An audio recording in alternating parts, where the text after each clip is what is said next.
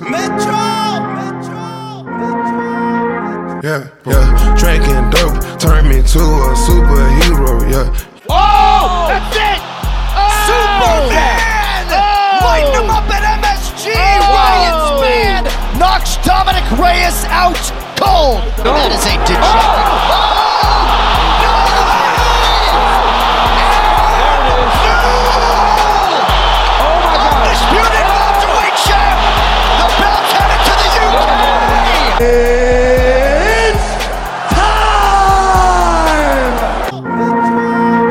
Yeah. On y est, les amis, on y est. euh, On y est à quoi? Bah, Cette fameuse carte de l'UFC 293 euh, bah, qu'on redoutait fort. On va pas vous le cacher parce que c'était euh, sur le papier l'une des l'un des events les moins engageants, l'un des events numérotés en tout cas les moins engageants euh, que l'UFC nous avait proposé depuis un certain temps. Et puis au final, vous allez voir ce qu'on en a pensé. Euh, L'UFC 293, donc, c'était cette nuit à la Kudos Bank Arena. Alors, vraiment, moi, une banque qui s'appelle Kudos, c'est la classe absolue, à Sydney, en Australie. Euh, euh, event qui était bah, guichet fermé, comme à chaque fois qu'il y a des events en Australie. Ils ont une nation derrière eux. Euh, quasiment chaque combat avait un local sur la carte, parce que c'est comme ça que ça se passe, comme on l'a vu à l'UFC Paris la semaine dernière. Et, euh, et l'ambiance était là, à défaut toujours de la qualité des combats.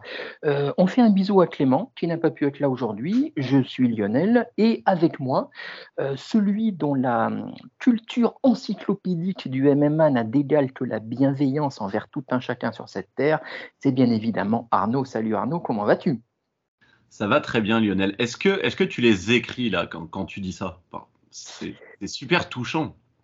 Non, pas du tout, mais je réfléchis quand même un petit peu avant, juste avant de prendre l'antenne, selon la personne qui est avec moi. Putain, c'est vraiment impressionnant, Lionel. Je suis très content d'être avec toi et très content de débriefer cette carte. Bah écoute, ouais, parce que, alors, on va pas mentir, on était euh, dans la team euh, un peu, euh, on était un peu, un peu frileux à l'idée de cette carte, et bah, tu étais le seul enthousiaste, en tout cas vraiment le plus enthousiaste, et force est de constater que, bah écoute, le, le, le- l'event t'a donné raison, parce que bah, je vais te demander ce que tu en as pensé, moi en deux mots, franchement, bah, j'ai été plutôt surpris. Alors bien évidemment, il y a la surprise dans le sens où j'attendais tellement rien que ça ne pouvait être que mieux. Mais honnêtement, euh, sur, le, sur le papier, il y avait des combats dont je n'attendais rien et qui vraiment m'ont vraiment surpris. Euh, et en gros, cette carte, c'était un peu des montagnes russes. Je trouve qu'elle a très bien démarré. Il y a un petit ventre mou au milieu. Et je trouve qu'elle a pas mal, euh, pas mal terminé pour des raisons diverses. Qu'est-ce que tu en as pensé? Ouais, je suis entièrement d'accord avec toi. Ton analogie des, des montagnes russes, elle est, elle est, elle est bien. Et euh, après, moi, je plaide coupable hein, sur le fait que, sur le fait que j'étais enthousiaste euh, pour deux raisons. La première, c'est que je suis tout le temps enthousiaste, donc, euh, donc c'est toujours plus facile. Et la seconde, c'est que, c'est que c'était du sur-mesure pour moi. Moi, des, des gros Samoans, parce que si je me trompe pas, ils sont ils sont d'origine samoane pour la plupart. Moi, tu me fous du, du Hulberg, du Pedro, du Tafa, du Tuivasa, euh, Lionel, peu m'importe, c'est c'est déjà gagné avant même de commencer. Donc moi, je savais que j'allais me régaler, je me suis régalé.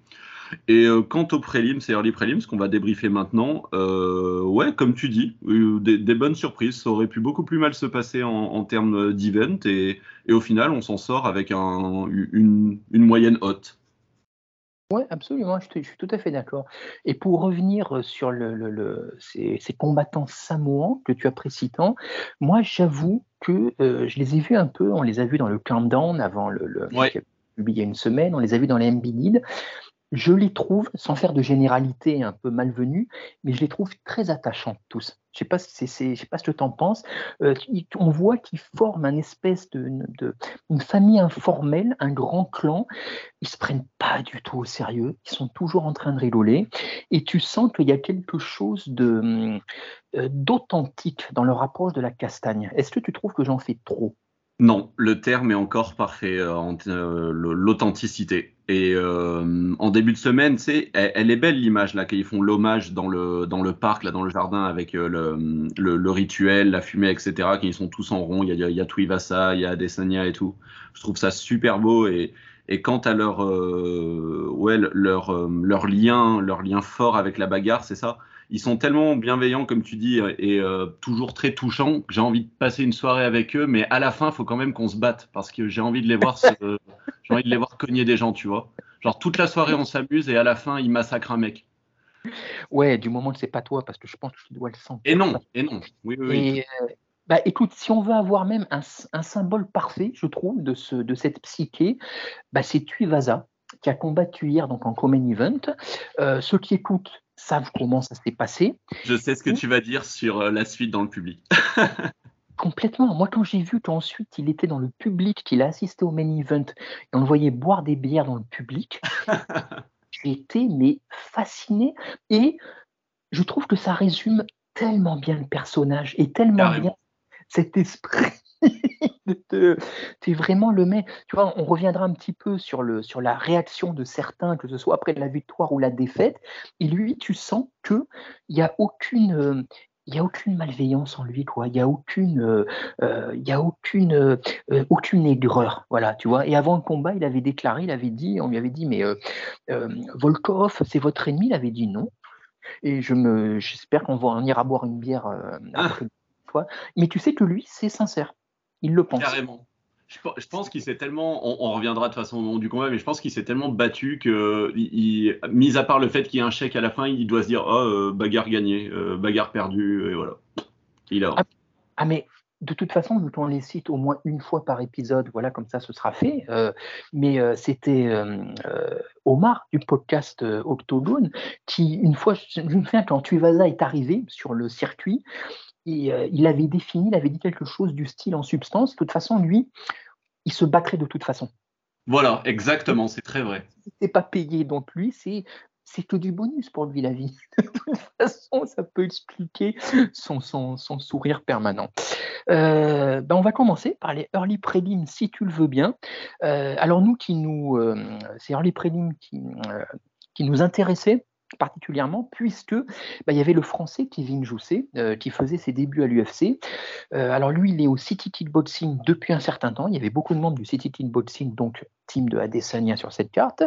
Kevin Jousset, qui a un passif de judoka, qui a affronté Crosby. Euh, écoute, premier combat, il a gagné par euh, choke à la fin du round 1.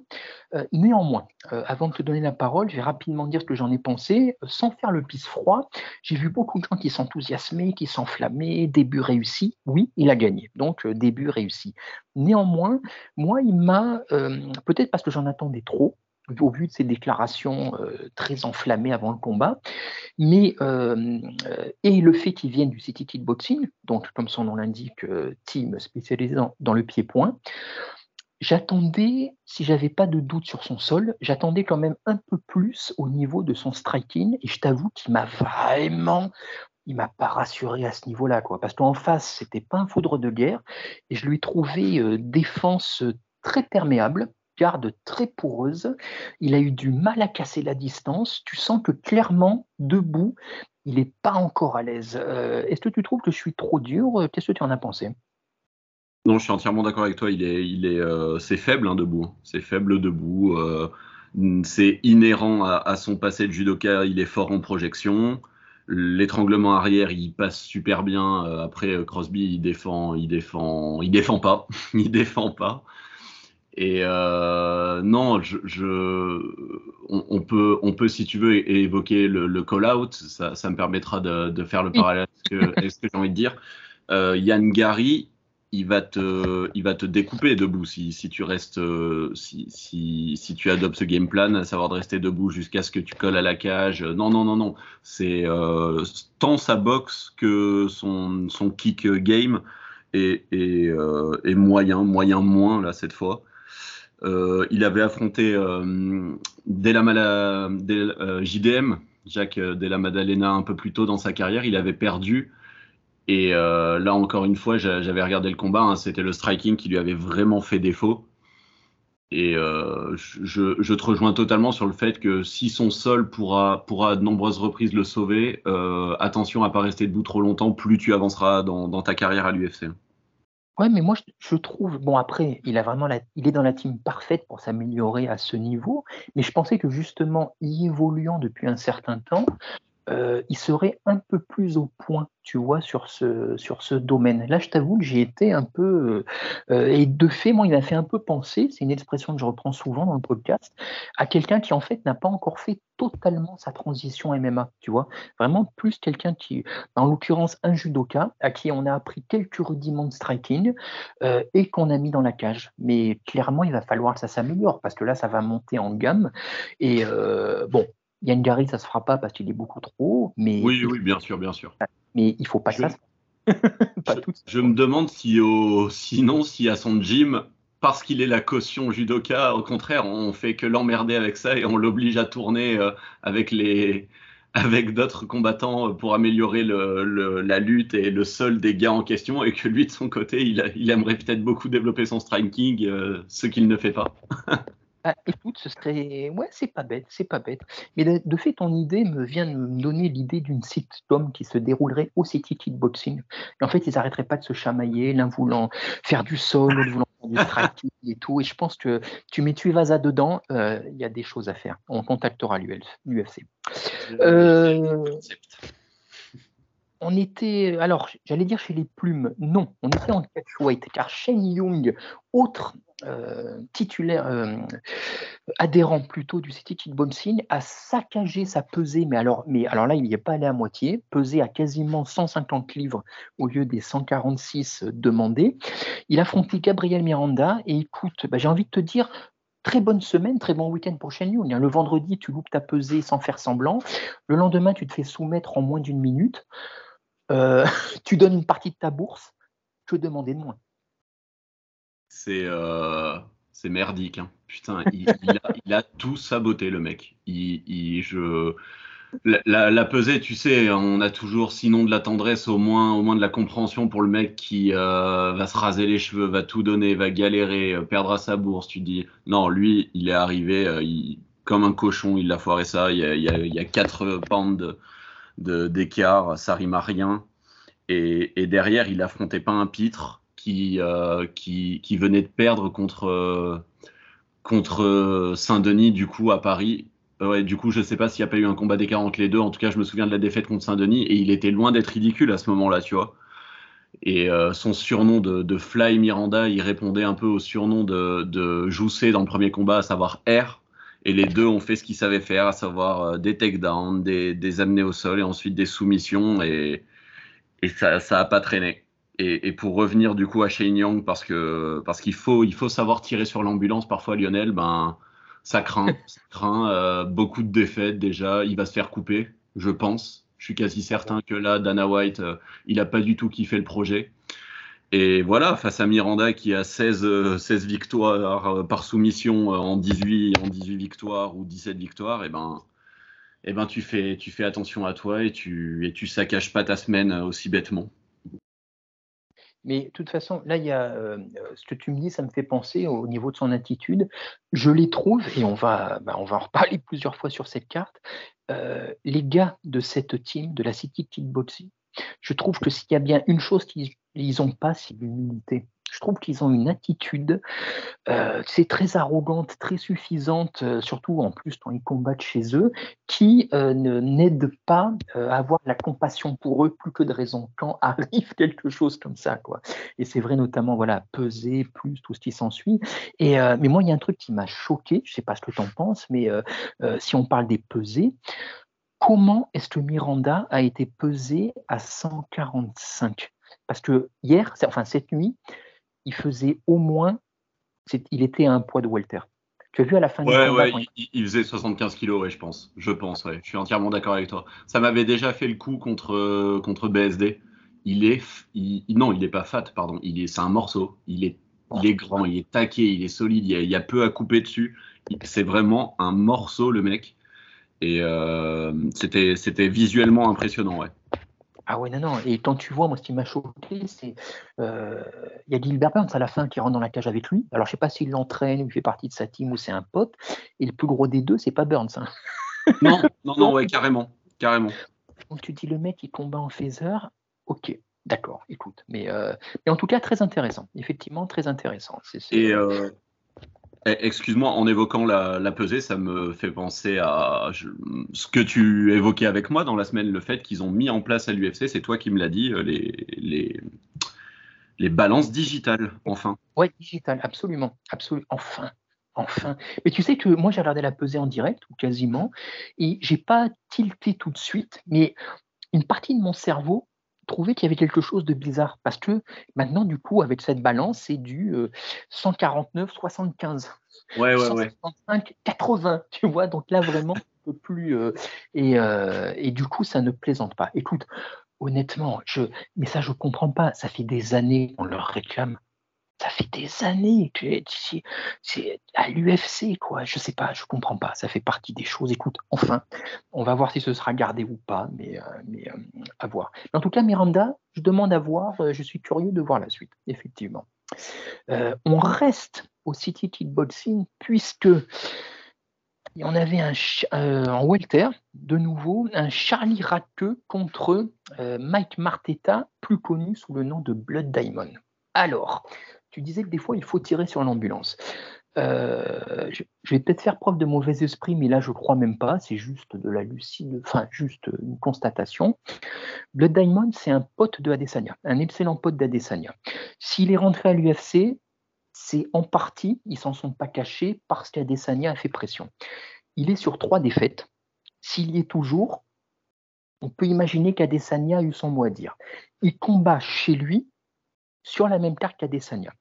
Juste ici, tu vas dire il n'y a pas scandale, si ce n'est que il y a des faits et la façon dont tu as perdu. Euh, quand Blood Diamond est arrivé, tu te rappelles à l'UFC, il avait vraiment une grosse hype derrière lui. On en parlait comme d'un possible futur contender. Moi, je suis très rapidement, enfin, je ne suis même pas monté dans le train d'ailleurs, parce que je l'ai trouvé extrêmement brouillon, euh, euh, d'un niveau vraiment moyen, pour ne pas dire plus. Cette nuit, je me suis dit, bon, il est chez lui, c'est s'il perd, ça va être compliqué. Et j'ai l'impression qu'on a vu limite son pire combat depuis qu'il est à l'UFC. Je ne sais pas ce que tu en as pensé. Je te remercie d'avoir été soft. Ça me, permet de, ça me permet de monter en gamme. Euh, euh, toute proportion gardée, hein, blabla, euh, beaucoup, de, beaucoup de, courage à tous ceux qui monteront jamais dans une cage, dans, dans un ring, etc. S'il a envie, il me pète la gueule et en une minute, ce sera terminé. Maintenant que j'ai dit ça, il est médiocre. Il est, c'est, franchement un niveau euh, dur à regarder euh, parce que en face c'était, c'était pas incroyable non plus. Euh, le, le, premier round, on s'en fout un peu, il le colle à la cage, il y a un takedown pour Radke, merci. Le deuxième, Radke, il l'enchaîne tellement en striking que Blood Diamond, il, il shoot un takedown. Et il se rate, hein, évidemment, mais en tout cas, il tente un takedown. Euh, son meilleur round, c'est le 3. Et il, ouais, il va mettre des bons coups. Il, euh, il martèle à deux ou trois reprises, une fois dans le round 1 et ça passe plutôt aux oubliettes, et deux fois dans le round 3, les, parties de, ce brave euh, Radke, pour qui j'aurais aussi un mot, mot à dire. Et donc il se fait euh, déduire un point. C'était euh, c'était dur à regarder, Lionel. Tu as, déjà tout dit, donc on va pas faire redite, mais c'était médiocre. Et tu as dit en partie euh, grâce à Adesanya. si, tu dis, totalement, je te, je te contredis pas, tu vois ce que je veux dire? C'était moyen. Pour la petite anecdote, il a perdu en kickboxing durant sa carrière contre Sharabutin Magomedov, celui qu'on va bientôt voir, le, le roux tchétchène avec, avec un œil en moins. Là. Oui, absolument. Oui, oui, oui, tout à fait. Ah oui, oui, tout à fait. Oui, absolument. Ouais, mais et, tu vois, mais tu, effectivement, tu as tout dit. C'est dans la mesure où, euh, par exemple, tu vois, Turner a perdu ses deux derniers combats dans le voilà, qui est un peu déraillé, mais tu en as un, il le perd de justesse, et même le deuxième, il montre quand même des choses. Donc, tu attends encore, voilà. Alors que Blood Diamond, mais tu te dis pour un gars qui était présenté vraiment à son entrée à l'UFC comme un prodige du striking mais des fois, point trop n'en faut. Voilà, point trop n'en faut.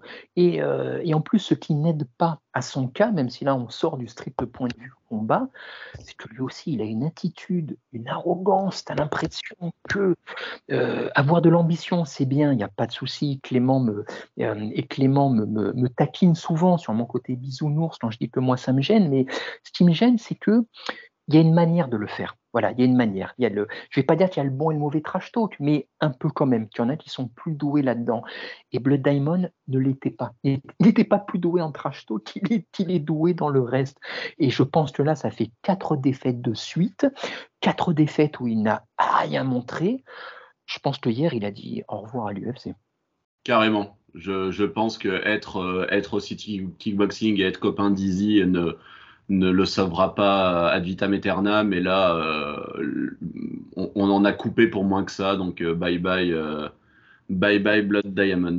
Et si tu me permets, je voulais juste souligner que ce sera pas le seul de la soirée, je crois que c'est le premier, un idiot, un idiot fini, Radke, Radke qui décide durant son, son interview post-fight avec Cormier de de partir en full homophobie, euh, bien bien naze, bien dégueulasse, et euh, qui ensuite fait un s'exprime sur Insta pour s'excuser dans l'instant euh, comme comme c'était attendu. C'en est ridicule, c'était naze. Ah mais ah, ah, parce que Capé a fait la même après.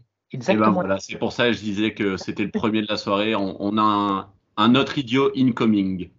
Voilà, c'est ça, parce qu'il s'est utilisé de la même manière. Mais le pire, tu sais quoi, le pire de pire là-dessus, au-delà des combattants, c'est les déclarations de Dana White. Je ne sais pas si tu les as ouais, vues. Ouais, ouais, j'ai vu, mais on, le mec l'excuse en tout point, dit ah, que, dit, euh, on, ne l'a pas forcé à s'excuser, hein, il l'a fait tout seul, un premier. Oh là là, tag. Ouais, c'est bon. Ah non, mais ouais, et en plus, euh, il excuse les combattants parce qu'il y a l'adrénaline, il y a la tension, il y a le. Dana White, je, à chaque fois, j'attends des choses de lui.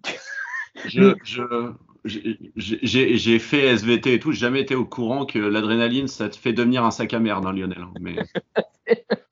non, mais écoute, c'est le. Non, mais je crois que moi, il va falloir que j'arrête d'attendre des choses de Dana White aussi. Voilà, parce que. Ouais, ouais. Voilà, euh, c'est trompe-moi une fois, on tatoue, trompe-moi mille fois, ça devient.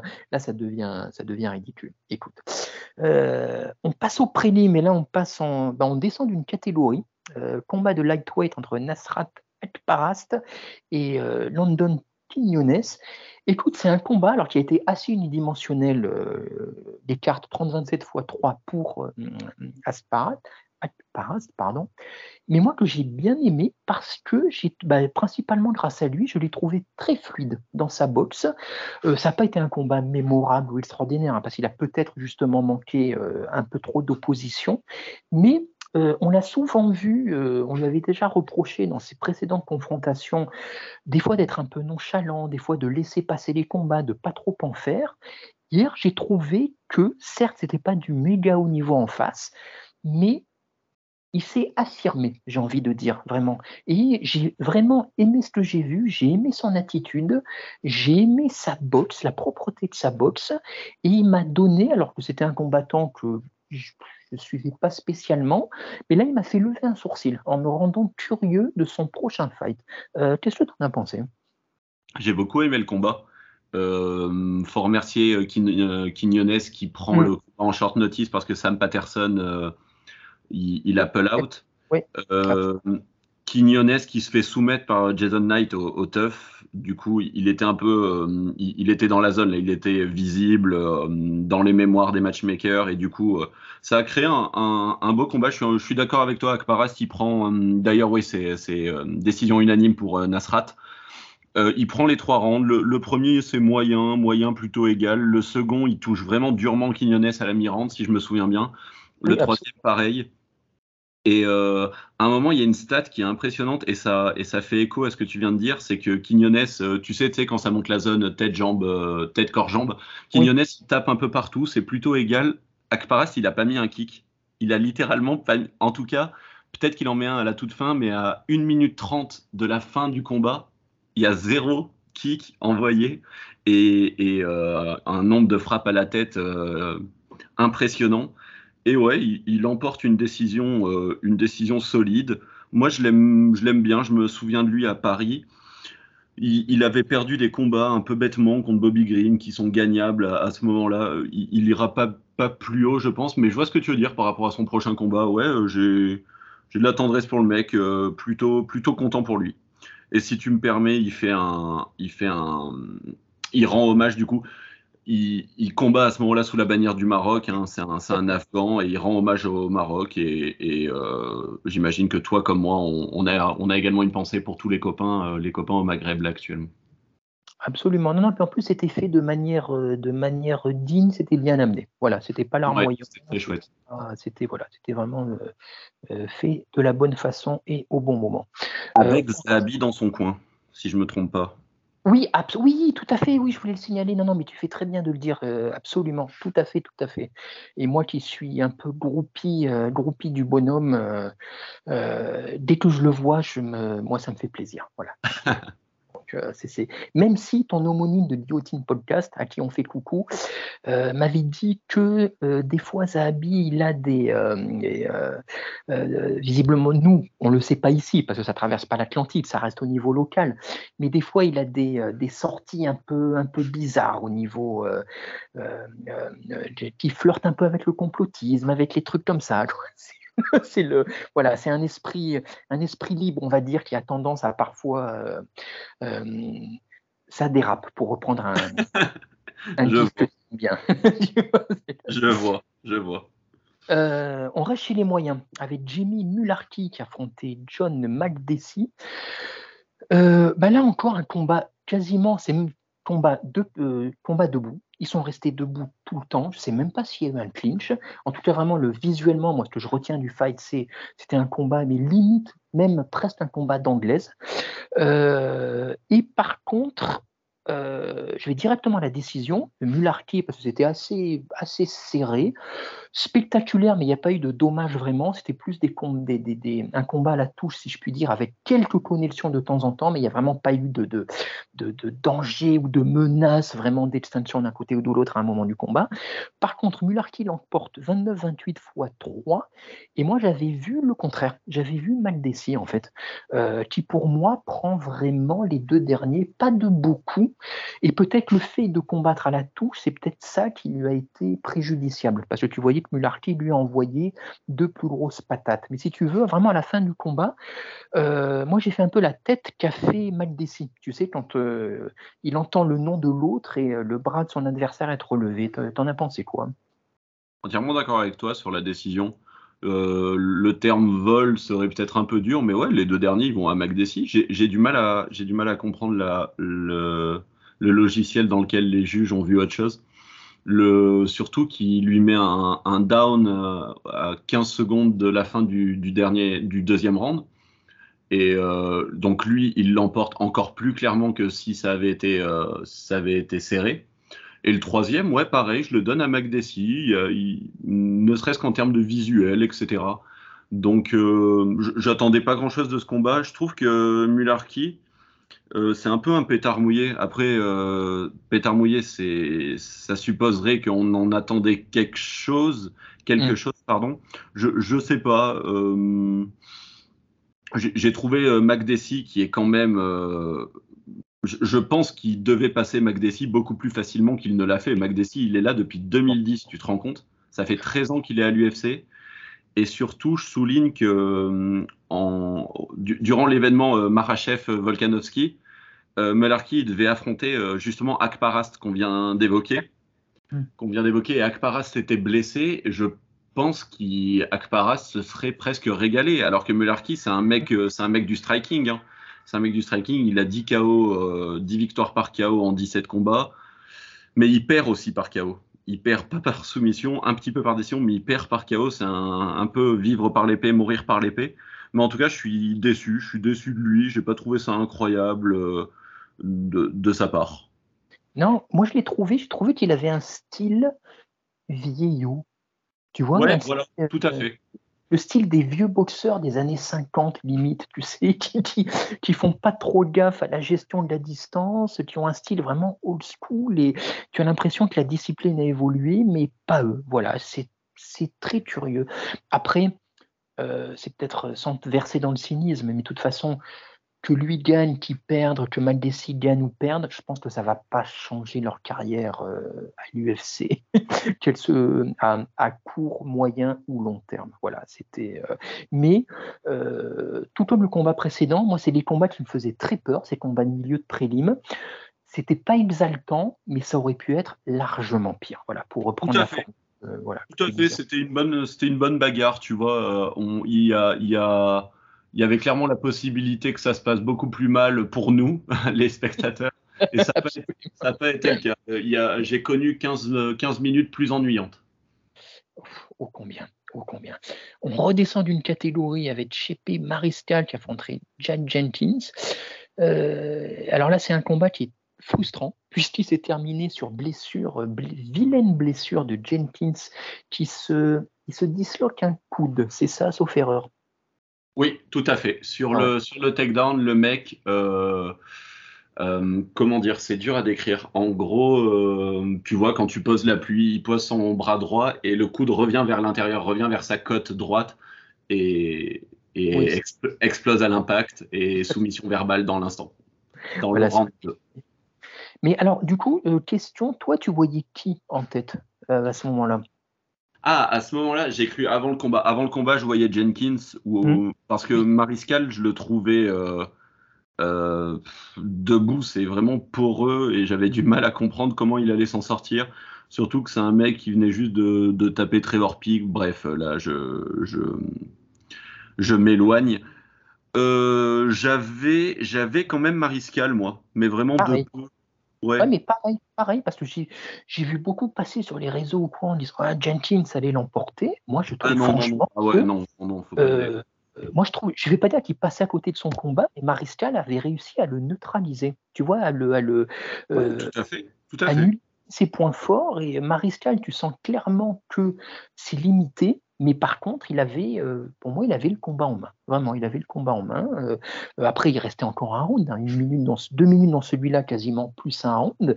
Mais, mais, mais voilà quoi. Du coup, c'est moins, je trouve, c'est moins impactant que si c'est lui qui s'était blessé, tu vois. Parce que pour moi, quelque part, ça va. Une blessure, c'est jamais rigolo, mais Mariscal n'est pas lésé vraiment complètement. Donc après, voilà, on vient de parler de Mularquet, Maldessi.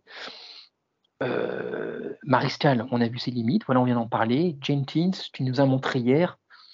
euh, Je sais pas, je lui promets pas forcément un, immense avenir dans la KT, surtout celle-ci. Non, je suis d'accord avec toi. Mariscal, en plus, si, euh, si euh, ça permet d'avoir un, de, voir euh, de, big picture, il a perdu contre, euh, contre Gillespie, il a perdu contre Bryce Mitchell euh, Mm. en début de carrière. Ça, ça permet d'avoir un petit repère et euh, ça, ça n'ira pas plus loin, à mon sens, je pense.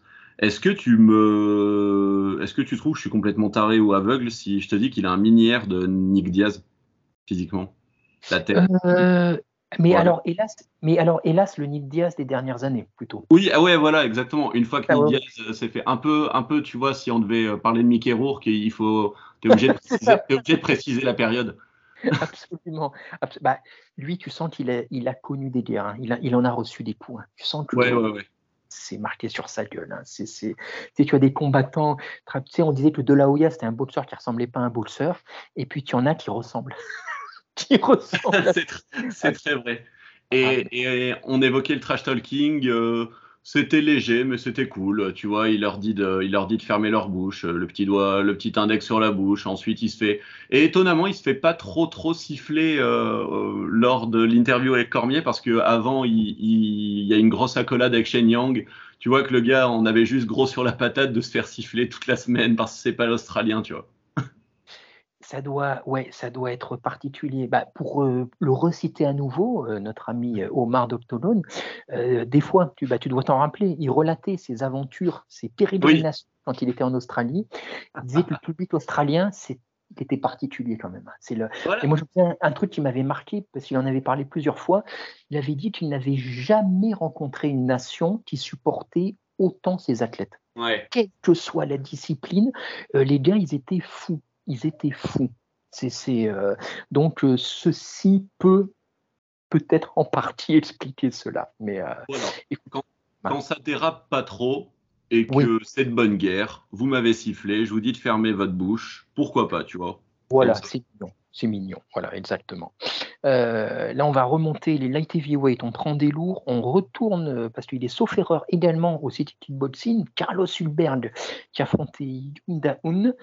Et écoute, euh, j'ai envie de dire un mal pour un bien, ou plutôt un bien pour un mal, parce que Hulberg, euh, bon, il a, je, trouve qu'il a dans l'ensemble dominé le combat. Il est vraiment, il est très grand, il est très physique, euh, très athlétique, il bouge bien pour sa taille, pour sa corpulence, euh, striking agressif, bien. Mais, même si ironiquement, il a, il a, il a gagné par soumission. Mais on en parle beaucoup de Hulbert, on en avait beaucoup parlé, on en a beaucoup parlé cette semaine, on te le présente comme impossible lui aussi, pareil, euh, ou on te le présentait fut un temps comme un possible euh, contender, il a un palmarès très, très avantageux. Euh, alors forcément, on a tendance à être un petit peu plus critique avec ce genre de profil, moi j'ai trouvé quand même qu'il y avait beaucoup de failles dans son jeu. Je ne sais pas ce que tu en as pensé au niveau de la défense et même au niveau du striking, c'était un peu, euh, je ne vais pas dire robotique, mais euh, comme l'a dit Clément, euh, qui a regardé l'event en direct cette nuit, avec qui on communiquait, comme on le faisait, pendant les events, il fait un peu toujours la même chose en fait. Donc ça passe contre son adversaire de cette nuit, mais dès que tu vas lui mettre des gars un peu plus évolués en face, euh, pas certain par contre qu'ils puissent, euh, puissent autant s'amuser. T'en as pensé quoi? Euh, on aura attendu ce fight pour, pour peut-être trouver le premier désaccord entre nous de la, de la journée. C'est pas vraiment un désaccord, hein, je suis entièrement d'accord avec toi. Contre, contre Kennedy Nzeshuku, il s'était fait allumer et, du coup, j'avais. j'avais moi qui avais pas mal d'espoir en son striking, ça m'avait complètement refroidi. Là maintenant, il est vraiment sur une belle série. Et euh, pour, pour les axes d'amélioration, j'étais très content que pour une fois, oui, euh, pardon, on n'a pas dit le résultat. Il, euh, il étrangle Daun Jung à la dernière seconde du dernier round. Et pour revenir là-dessus, deux petites secondes, du coup. Oui, absolument, mais tu fais très bien, tu fais, tu fais bien dans. dans ouais, il, pense qu'il a gagné la décision et en fait, euh, Herb Dean est appelé euh, à la visio parce qu'on se rend compte que euh, Dawn Jung tape subtilement. Enfin, non, loin de moi l'idée de l'accuser d'avoir voulu faire ça en, en scred, hein, pas du tout. Et il tape et du coup, on se rend compte que c'est retourné en, en, rear neck choke. voilà. Ce que je voulais dire, c'est que là, les trois derniers combats, il l'avait allumé au premier round, il terminait en moins de 4 minutes à chaque fois. Là, tu vois, ça va au troisième et je l'ai pas trouvé s'essoufflant non plus. J'ai trouvé ça plutôt euh, bien. Son, jab, c'était euh, money, money in the bank. Hein, ça marchait du feu de Dieu. Il a allumé d'abord l'œil de l'œil gauche, ensuite l'œil droit, ensuite l'œil gauche. Et c'est pour ça que là où je là où je suis pas tout à fait d'accord avec toi, c'est que mais c'est davantage un sentiment en fait que quelque chose qui que, que des faits sur lesquels je peux me reposer. C'est que euh, j'ai le sentiment qu'il est en train de monter en puissance, alors que Kennedy Nzeshuku, il a déjà dressé le blueprint de comment lui péter la gueule, tu vois. Et c'est vrai qu'il a des énormes failles tant debout que non, énorme, j'exagère. Il a des failles debout et je suis pas sûr qu'une fois au sol, etc., il, s'en sortira.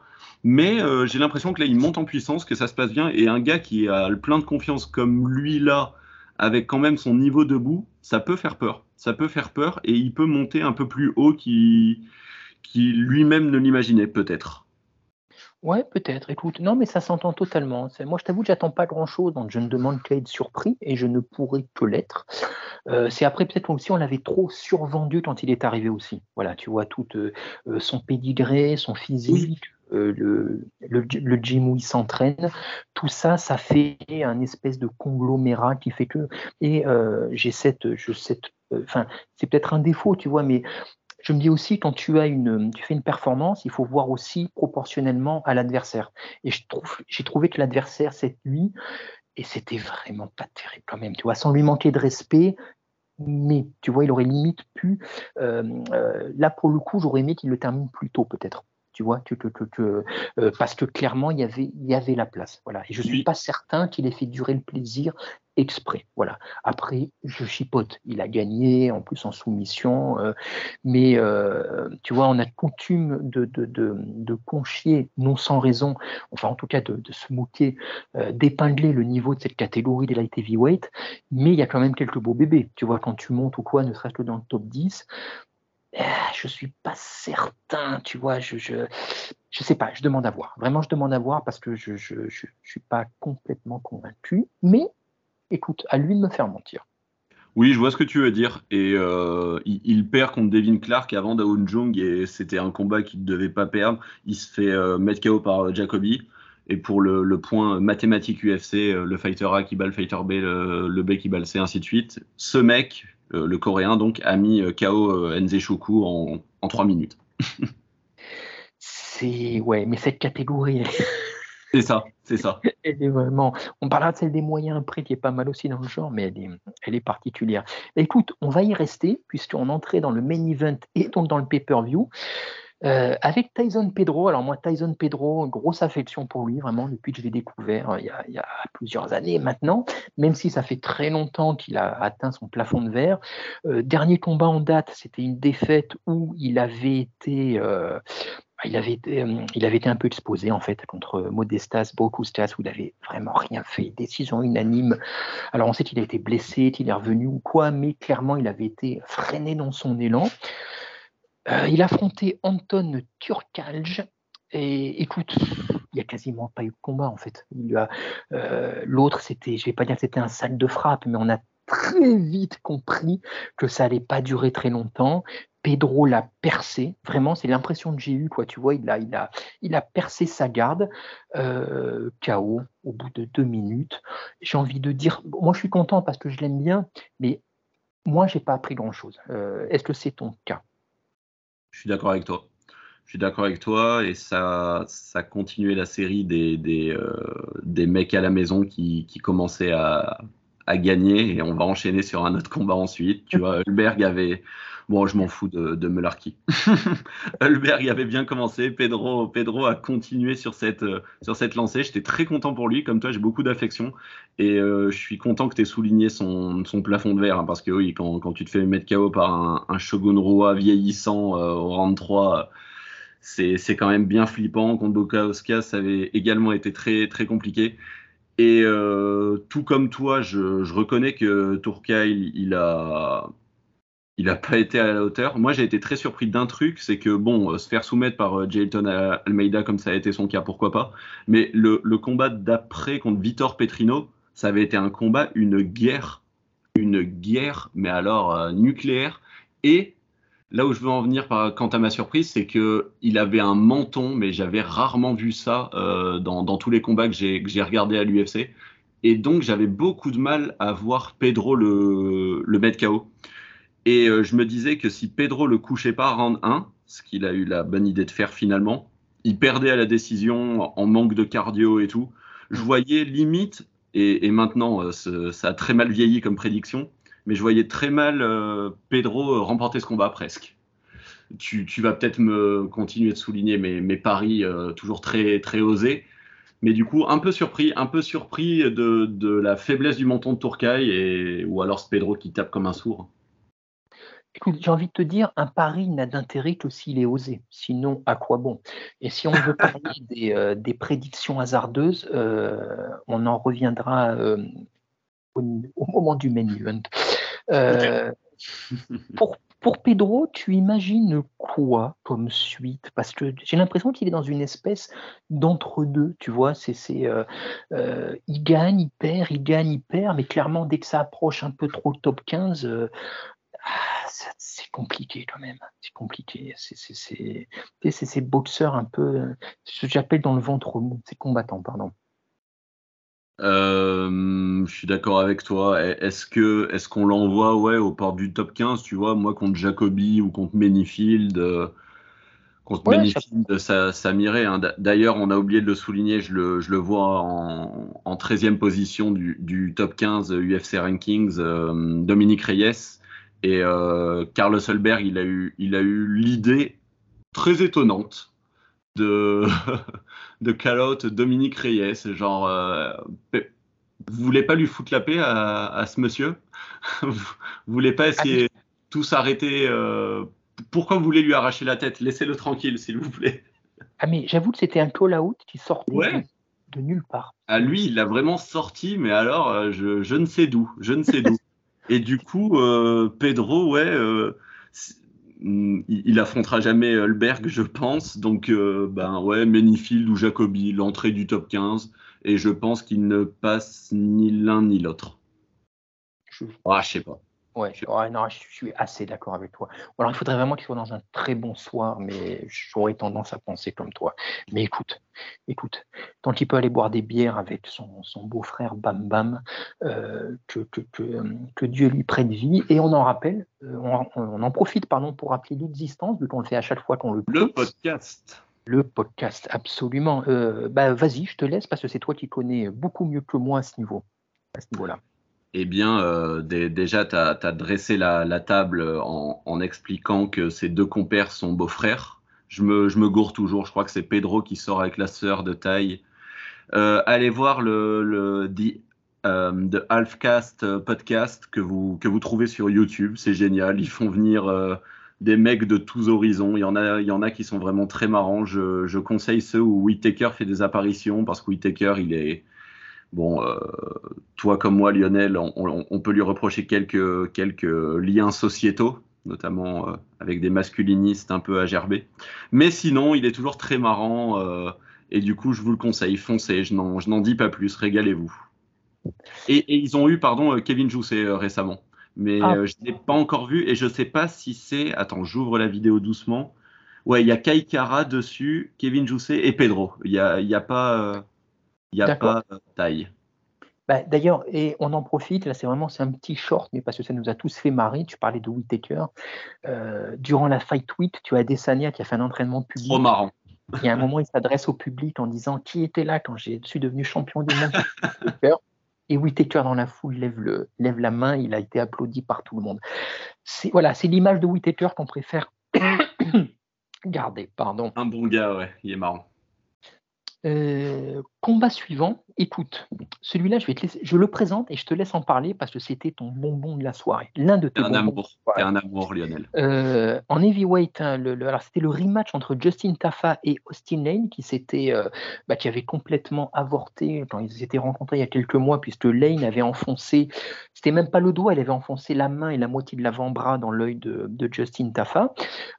donc il y avait une espèce de, de, de round 2 et là, c'était un combat pour toi.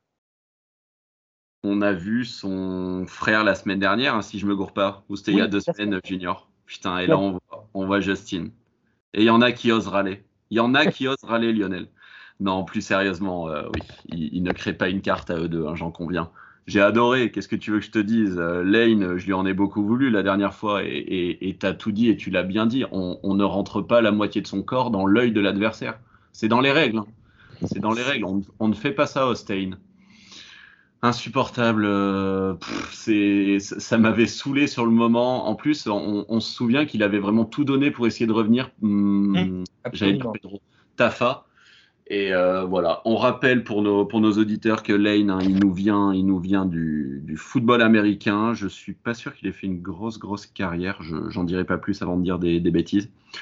Euh, Lane, il y a une stat qui ne trompe pas, c'est que lorsqu'il perd, c'est parce qu'il est mis KO. 4 défaites, 4 défaites par KO. Et Tafa, euh, qui, euh, je, ne le survendrai pas, un Tafa. Hein. c'est justement pour ça que ça me fait très plaisir que tu, que tu expliques que c'était mon bonbon du truc. J'ai très conscience du fait que c'est pas le haut niveau de striking. Je m'en fiche. Je m'en fiche. Laissez-moi tranquille. C'est un mec qui perd contre Carlos Felipe, qui perd contre Jared Vandera. C'est naze de chez naze par moment. il, se fait, mettre KO par Jorgen De Castro à son premier combat. Je m'en fous. Ce n'est pas ce qui m'intéresse, messieurs. Ce que je voulais, c'était la revanche à Sydney. Let's go. 1 minute 30. Merci, au revoir. La tête de Lane continue de rebondir là actuellement. C'est ah, quelque chose de, scientifiquement euh, difficilement prouvable, mais là, euh, le mec a des migraines on va partir sur un doliprane caféiné, je pense. Ah non, mais ce qui est ouf, c'est que Tafa, tu sais, tu dis, je vais pas le survendre, mais je pense que lui-même ne se survend pas. Je pense voilà, voilà, exactement. L'authenticité dont, tu parlais tout à l'heure, tu vois. je pense qu'il est très très conscient de ses limites, de son niveau, et, euh, il s'en fout en fait. Il s'en fout.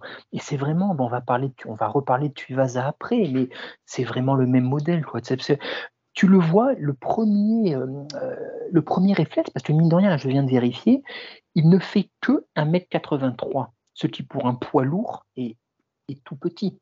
Est tout petit.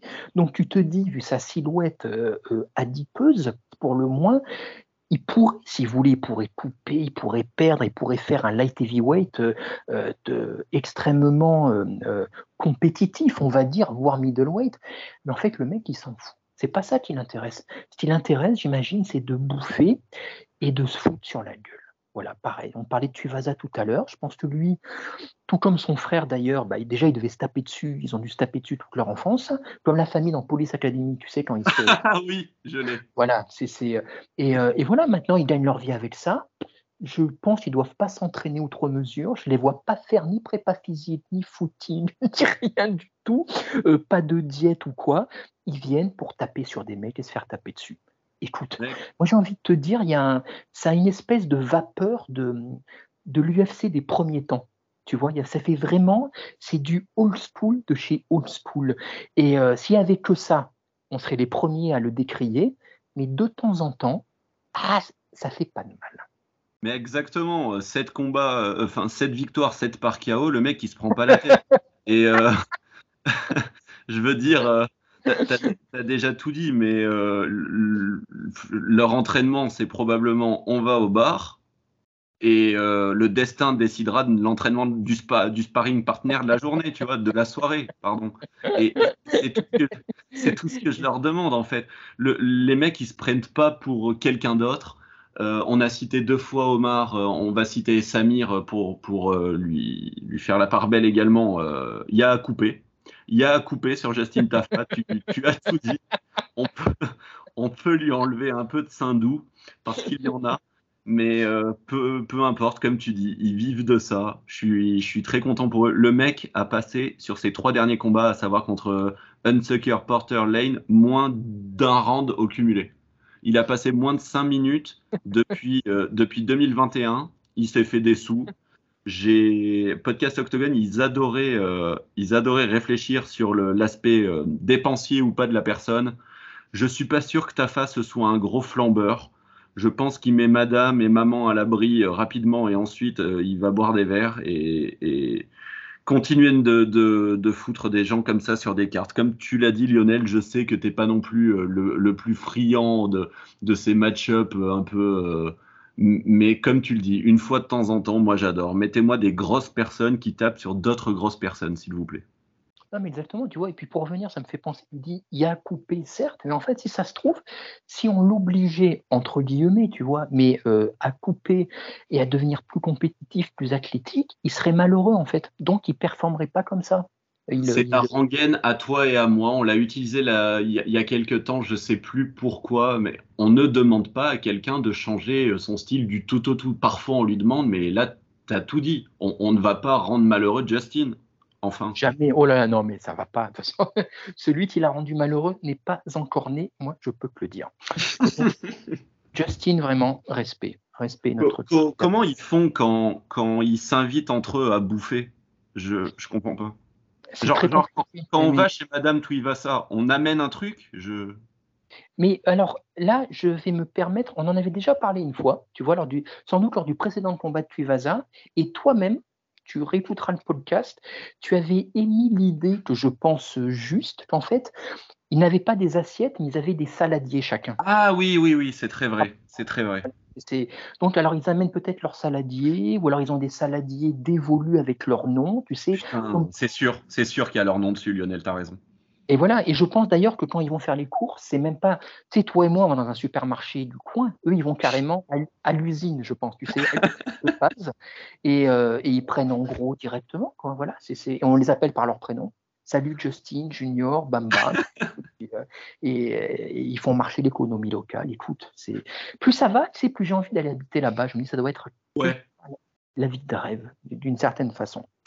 Alors là, on va descendre alors dramatiquement à l'autre bout du spectre on a eu du lourd dans tous les sens du terme. On descend chez les flyweight avec Manel Capé, alors qui devait affronter Kaikara France pour ce qui promettait d'être un, c'était limite le combat, presque le combat le plus attendu de la carte. Kaikara France euh, déclare forfait, il s'est blessé je ne sais où, qui n'a pas empêché de se montrer plus que deux raisons durant cette fight week. Euh, et d'exciter comme euh, Capé, comme tu le cites ton chat, tu sais, quand tu l'énerves, tu sais que tu sais que ça l'énerve, mais tu peux pas t'en empêcher. Et on a un certain Felipe Dos Santos qui a pris vraiment le short notice. Autant dire que on n'attendait pas grand-chose, et autant dire que la surprise a été à la mesure de, la non-attente. Dos Santos, moi je l'ai trouvé, et de fait, j'ai un peu regardé sur Twitter les réactions. J'ai envie de dire qu'il y a presque eu, comme on dit parfois, la formule est un peu pompeuse, mais elle résume bien, il y a presque eu deux vainqueurs. Quoi. Tu as capé, qu'il a gagné. Mais Dos Santos, il a fait une telle performance, surtout en short notice. Moi, je lui donne le premier round de par son activité, son agressivité. J'avais l'impression que Capé, il était face à une énigme qu'il n'arrivait pas à résoudre. Dans ce premier round, je ne sais pas ce que tu en penses, on va y aller round par round pour pas trop faire, pour pas que je parle trop, mais dans ce premier round, j'ai senti Capé euh, désarçonné par le style de Dos Santos. Euh, je, donne les trois à Capé. Il, est vrai que le, 2 et le 3, je lui donne beaucoup plus euh, aisément. après, c'est peut-être. Euh, enfin, c'est peut-être déjà factuellement, euh, Dos Santos le prend et, je me trompe, mais c'est surtout très visuel. Hein. Dos Santos, il donne tout ce qu'il a, il envoie. Ça donne l'impression qu'il y a un énorme volume. Enfin, c'est pas une impression, hein, pardon. Il y a un vrai gros volume et du coup je peux comprendre ce que tu dis et, euh, on, on, va pas se taper dessus Lionel pour, euh, pour débattre du 1. Je, je, je, peux le laisser à Dos Santos sans, bah, sans, sans chiner. Hein. voilà, bah, alors Capé prend la décision unanime, mais des juges, tu en as un qui donne 30-27 et les deux autres 29-28. Ouais, moi, moi j'avais un, un 30-27 également. Tu sais, euh, ce à quoi je fais souvent référence, le verdict MMA là sur Twitter, euh, qui euh, avec les Josh Bleu et Roux, il donne les trois mathématiques, enfin mathématiquement, AKP. J'étais plutôt d'accord avec ça, mais après c'est que j'ai trouvé, à un moment il y a une stat qui sort dans le 1 si je me trompe pas. C'est autant de volume, non, beaucoup plus de coups lancés par Felipe dos Santos, mais autant de significatifs. Donc on s'entend, euh, Capé beaucoup plus clean, c'est-à-dire ils frappaient tous les deux genre à 65% euh, en, termes de, coups euh, clean. Et euh, non, pardon, je reprends. Capé frappait à 65% en termes de coups clean et Dos Santos avait un pourcentage moindre, bien qu'ils aient tapé, bien que Dos Santos ait tapé beaucoup plus. Et du coup, je trouvais que Capé ou Cap, pardon. Euh, ce, qui le handicap, c'est qu'il fera, il, a un faible volume et, ça, ça lui jouera des tours parfois. C'est pas le même, euh, le même écueil que Marlon Vera qui lui démarre euh, lentement ses rounds.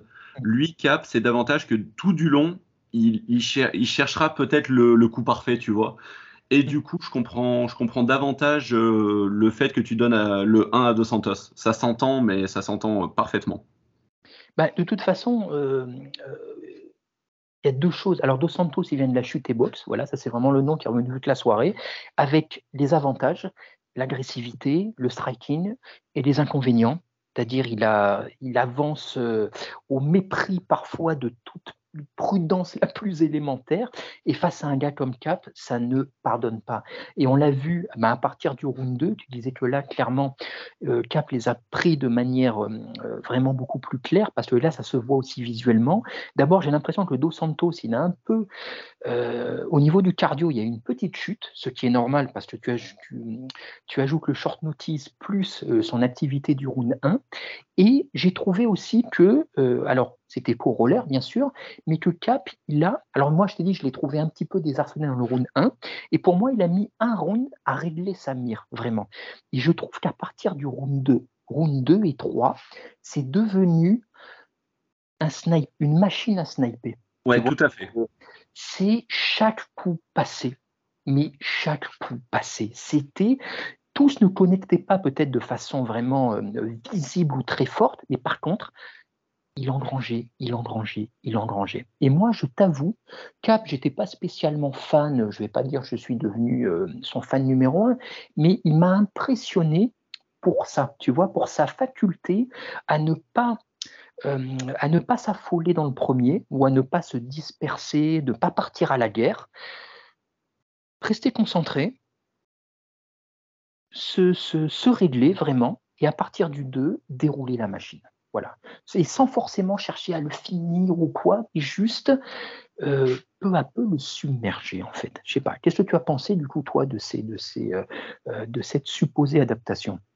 Entièrement d'accord avec ton analyse. Euh, après, après, ce qu'on pourrait un peu apparenter à un chaos dans le premier round, ça devient, euh, ça devient beaucoup plus clair dans son esprit, je trouve. Il prend la mesure de son adversaire, à qui, euh, à qui j'enlève rien. Genre la, la shooter, shooter box de Diego Lima, moi j'adore. Hein. Alors sur Twitter, je ne suis pas rentré dans le débat, mais les, gens, comment dire, ah, c'est dur dit comme ça, mais s'émerveiller un peu du truc comme s'il le découvrait. C'est historique, hein. c'est un gym historique en termes de baston. Hein. Euh, il faut bien comprendre que, et, je remonte même pas loin si vous voulez, mais Thomas Almeida en 2015, euh, c'était déjà ça, c'était n'importe quoi. Et on, peut, et on peut remonter plus loin pour les, pour les nostalgiques. Hein. Bref, ils nous sortent des petits blonds là qui, qui demandent qu'à se bagarrer. J'aime beaucoup. Et euh, avec Cap, ça a fait un, ça a fait un, un match-up euh, des, plus alléchants, ça a délivré. Et je suis, je suis d'accord avec toi sur le fait que Cap réglait la mire de plus en plus et parvenait à, à, cadrer, à, cadrer Dos Santos euh, pour arriver à une décision plutôt, plutôt clair en tout cas avec, euh, avec 2-29-28 comme tu l'as dit, un 30-27. Et en tout cas, euh, je m'attendais clairement à un combat qui, qui finissait pas. Mais euh, j'ai été ravi de, voir 15 minutes de, de bagarre comme ça. C'était vraiment chouette. D'ailleurs, Fight of the Night, voilà, est vraiment mérité parce que tout ce qu'on vient de, décrire. Euh, ben, on peut aussi, alors juste voilà, là je vais me faire un petit peu l'avocat du diable en disant que j'ai été très impressionné par Cap. Euh, s'il touchait aussi autant, c'était voilà, Dos Santos l'a laissé aussi toucher parce qu'il était fatigué euh, et on a évoqué sa garde poreuse. Euh, et du coup, alors j'ai discuté avec deux, trois personnes entre hier ou aujourd'hui ou quoi. Moi, je t'avoue que dans l'enthousiasme du moment, mais c'était vraiment le côté émotionnel quand tu viens de voir un combat, euh, l'adrénaline, tout ça, euh, il s'est chauffé avec Taïtara France. A priori, c'est le prochain combat qui va les opposer. Et à chaud, je me suis dit, ah, ça va être dur pour Taïtara France. Tu vois, il est tellement chaud, machin. Avec le recul, je reconnais que euh, Cara France va quand même lui apporter des choses que Dos Santos lui a pas du tout apporté. Une, un côté tactique, un côté technique, un côté attentiste, un côté contreur, et ce sera pas la même limonade. Euh, en cas d'affrontement potentiel, toi, tu le verrais comment, du coup, euh, possiblement tourner? Je, je, reconnais que hum, Kai Euh, il, lui apportera des difficultés, comme il a, comme il a pu en apporter à, des mecs euh, vraiment forts. Hein. Bantorin, Garbrandt, c'était très fort. Euh, je vois Cap quand même au-dessus pour, pour plusieurs raisons. Le, la, tendance, tu vois. Lui, il sort d'une défaite où il s'est fait euh, ablation du foie contre Moreno. Il vient de perdre contre Amir Albazi. C'est difficile pour lui. Et c'est un mec qui, finalement, quand tu regardes leur corps, tu vois, 24, combats, 24 victoires, 11 défaites. Euh, je pense que Cap euh, va l'emporter. Et notamment, on l'a pas vu là, hein, mais notamment au sol, Cap, il a quand même un gros sol qu'il qu'il n'utilise pas suffisamment à mon, goût d'ailleurs parce qu'il finit euh, la, quasi-totalité de ses combats euh, debout. Euh, non, je vois du coup Cap, mais une adversité comme, comme il vient d'avoir, je pense que ça va beaucoup l'aider là dans sa carrière. je veux dire, Dos Santos, il n'a pas du tout fait, fait, de la figuration. Et je pense que ça, ça va continuer de l'aider à se construire, tu vois. Parce qu'il avait quand même vraiment mal débuté à l'UFC. Hein. Le mec sortait du, du Rising avec le statut je crois, de champion, si je dis pas de bêtises. Le mec perd contre un, énorme Pantoja, il perd contre Nicolao et après il se remet bien et depuis il est sur quatre, euh, quatre victoires consécutives, dont celle de hier soir. Mais euh, je, le vois passer KKF et ensuite aller un peu plus haut dans les rankings. Je crois qu'il est septième, si je dis pas de bêtises. Et d'ailleurs, pour finir et souligner ça, euh, Dos Santos n'était pas, était pas ranké et on aurait pu croire que ça, on l'emmenait à l'abattoir beaucoup plus que ça ne l'a été en réalité, hein, du coup. Et euh, tu vois, avec tout ce que tu viens de dire, et, euh, en me remémorant le combat ou quoi, je pense que Dos Santos, il y a de trop grosses lacunes sans lui manquer de respect, tu vois, et pour vraiment viser, euh, viser les places les plus hautes.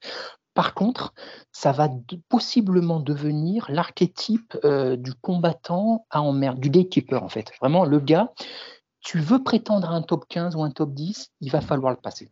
Parce que clairement, jamais, jamais il va te donner un fight. Je ne sais pas ce que tu en penses. Carrément. Et je pense que plus, plus que, hum, qu'évoquer euh, ses adversaires quand, quand il s'agira de lui, on peut l'évoquer lui en, mm sa propre personne, et je pense qu'il va faire son petit bonhomme de chemin à l'UFC. Je, je, je, ne demande qu'à le revoir, j'ai vraiment adoré. Bah écoute, c'est, moi je m'émerveille vraiment de ces, de ces contrées, de ces nations, tu vois, sans faire de généralité, mais que quand ouais, culturellement, tu as les nations de l'Est, on parle beaucoup du Daghestan, mais le Brésil, depuis quelques temps, là j'ai Diego Lopez qui me vient en tête parce qu'il est arrivé il n'y a pas longtemps, tu vois, mais il n'y a pas que lui, il n'y a pas que Dos Santos. Tu as l'impression qu'ils ont des réservoirs quasi inépuisables de fighters, mais qui sont, mais, mais je ne parle pas de champions potentiels forcément, ou même de top 5 ou 10, tu vois, mais des gars, mais qui sont juste, euh, euh, bah voilà, tu les mets en short notice contre un, contre un numéro 7 et le mec, il te sort une performance euh, plus que notable. ouais, c'est vraiment impressionnant. Il est, il, comme tu l'as dit, hein, il, a, il, a une victoire dans sa défaite. Hein. Et j'ai l'impression que c'est labellisé podcast Octogone aujourd'hui, mais comme le disait souvent Samir et, et d'ailleurs Omar, qu'on embrasse, hein, il faut être deux faut être deux pour faire un beau combat et c'est exactement ce qu'il s'est passé. Pour finir sur une note euh, bien plus euh, bien plus négative, euh, eh ben on va on va quand même pas engueuler que, l'autre Radke, on va engueuler Capé qui Cap qui a qui a eu l'heureuse idée de faire une post-fight interview de merde avec des propos homophobes, c'était naze. Et sinon, pour finir, je sais pas si tu as vu en conf de presse, ça c'était à peine plus marrant. Il a dit en évoquant Adesanya que Karma is a bitch. Ouais, mais Cap, je t'avoue honnêtement, là, on a parlé du combattant. Il est détestable. On a, ouais, j'ai eu beaucoup de mal durant cette Fight Week euh, dans tout ce qu'il a fait. Donc, écoute, on va, on va rester, on va garder le verre, euh, on va garder le verre à moitié plein. Et dans un twist digne des plus grands films de M Night Shyamalan, qui nous revient, qui nous, qui, qui fait éruption dans le podcast, mais c'est Clément. Salut Clément, comment vas-tu? Bonjour messieurs, alors c'est UFC 293. Mais écoute, tu sais quoi? C'est le destin, c'est le karma, appelle ça comme tu veux. On ne pouvait pas. J'étais sûr que ça allait arriver parce ah qu'on ne pouvait pas évoquer ce main event sans que tu sois là. Voilà, tout ah simplement. Euh, c'était, voilà, c'était, c'était. Bah, écoute, je vais te, euh, avant de passer au Event, on vient d'en terminer sur euh, Cap dos Santos. Qu'est-ce que tu as pensé de la carte? Voilà, juste, tu sais, c'est la petite question en ouverture à chaque fois de podcast. toi, est-ce qu'elle t'a, est-ce qu'elle t'a nous, que ce soit Arnaud ou moi, on a été plutôt, vu qu'on en, attendait rien aussi, on a été plutôt surpris en bien. On l'a trouvé beaucoup moins désagréable que prévu. Ah, tu lui as donné un repère, Lionel. Maintenant, ouais, tu il... donné un repère déjà, j'avoue. J'avoue, j'avoue. Attends, je vais, euh, je vais, juste vérifier un truc tout en parlant. Alors déjà, pour que les gens sachent pourquoi je ne suis pas là, ça n'a rien à voir avec euh, la défaite de Sanya, d'accord euh, Je ne fais pas la gueule, c'est juste que j'ai un entraînement qui s'est calé pile au moment où d'habitude on tourne les podcasts. Je reviens de l'entraînement, je suis même pas douché. Euh, on discutait vite fait avec Lionel pendant l'enregistrement du, enfin pendant votre enregistrement. Je voulais savoir où vous en étiez. J'ai dit bah tu sais quoi, j'arrive. Donc voilà, je suis pas douché, je sors de, l'entraînement. Euh, je suis euh, juteux. Voilà, et donc je suis prêt à, vous rejoindre. Bah écoute, cette carte, moi j'en ai pas tout vu non plus parce que je travaille, enfin je travaille en même temps. J'ai pris la carte sur le combat de Jamie Melarky, donc en milieu de prélim, je crois. Mm. Combat qui n'était pas, pas trop trop mal non plus. Euh, bah oui, oui, oui. Euh, disons qu'on ne pourra pas euh, utiliser la, la rêve de Dewey sur ce podcast, quoi. Tu sais, j'en attendais rien, mais je suis quand même déçu. on n'en attendait rien, mais on en attendait du divertissement et c'était rigolo, c'était fun. Voilà. Euh, disons que pour notre sommeil à tous, il valait mieux que certains combats ne durent pas trop, ils n'ont pas duré. Donc pour le coup, on peut que se satisfaire de ça, on peut pas trouver ça normal, c'était bien. Et, euh, voilà, donc euh, donc c'était plutôt c'était plutôt sympa, mais Encore une fois, ça va pas nous aider dans les rankings, ça va pas nous aider. On n'a rien appris tactiquement ou techniquement sur personne à part dans le main event. donc, enfin, bah, je vais, je vais quand même, non, je vais quand même pondérer parce que sur les trois, les trois combats principaux avec Cap dos Santos sur lesquels vous êtes revenu visiblement à l'instant et, et Volkov qui m'a beaucoup plu, mais on va en parler dans, dans un instant. Il y, a, il y, a, quelques enseignements à tirer, mais sur le reste, pas grand chose. Carlos Sulberg a un jab de malade, mais il a pas grand chose d'autre en stand-up, quoi. Voilà. Voilà. Euh, voilà. Juste Arnaud a fait un petit bémol parce qu'il a vu des choses, euh, un peu plus de choses que toi et moi sur, euh, sur Ulberl. Mais dans l'ensemble, on est à peu près. Euh, on a... Par contre, euh, je, suis tombé, je suis vraiment tombé amoureux de son jab, hein. son bras avant. Putain, il est trop. ouf. Il l'a ah, massacré. Oh.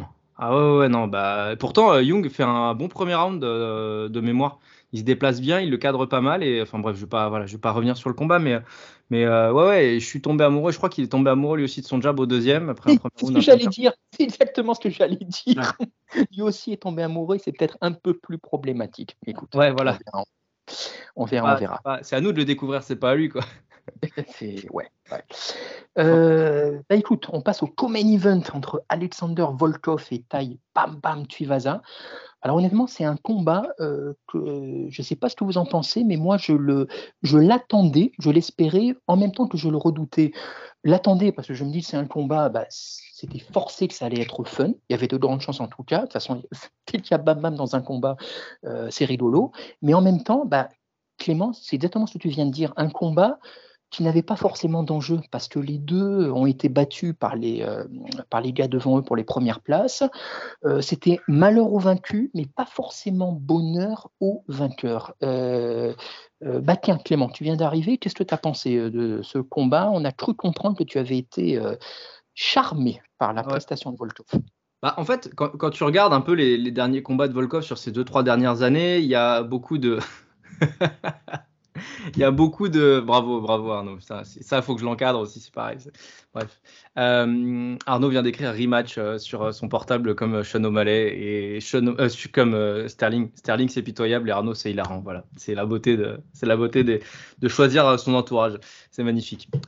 écoute, ouais, non, Volkov, sur ces deux, trois dernières années, bah, il, a, il a quand même pâti de son âge, de son expérience et de et du renouvellement et de la modernisation de la catégorie des, poids lourds. Et euh, bah, force est de constater que moi, c'est la première fois depuis 2-3 ans qu'il m'enchante, mais vraiment.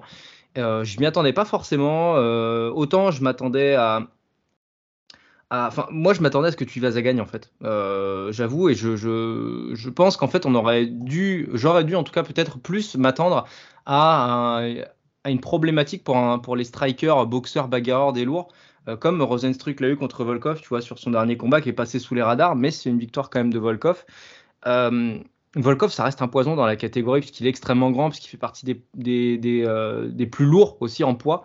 Je crois il doit, il doit émarger à 117 ou 116 kilos, je crois. Enfin, après, c'est inhérent à sa taille, mais, c'est quand, même un, monstre. Et puis, il a un, pied-point qui est quand même hyper quali. En fait, tu te rends compte que bah, Tuvasa, il a jamais trouvé la solution non plus parce que parce que les step away et les step out surtout de, Volkov, les avant-arrière, en fait, Tuvasa, il a jamais trouvé la solution. quoi. Lui, Tuvasa, il aime quand on lui rentre dedans et Volkov n'est pas rentré dans ce jeu-là. Il a été super intelligent, il a été super patient. Euh, je crois que les stats, elles sont horribles pour Tuvasa. Et à l'inverse, Volkov, il a fait énormément de dégâts euh, au fil du round, c'est-à-dire qu'il n'a pas eu qu'un moment fort, vraiment, ça s'est agencé tout au long du premier round. Et au deuxième, tu vois que bah, Tuvasa, il a très vite compris. Quoi. Enfin, je sais pas si vous vous rappelez, mais dans son, quand il s'assoit à la fin du premier round, le premier mot qui sort, c'est oh fuck. Tu vois, vraiment, le mec, il, se rend compte qu'en fait, bah, ça va pas le faire. Quoi. Et donc, euh, bah, voilà, ça a tourné court. Et, euh, et au deuxième round, bah, ça a été la suite logique. Quoi. Donc, euh, donc voilà, je vais pas monopoliser la parole. Mais, mais moi, été enchanté par le MMA complet de, de Volkov sur ce combat.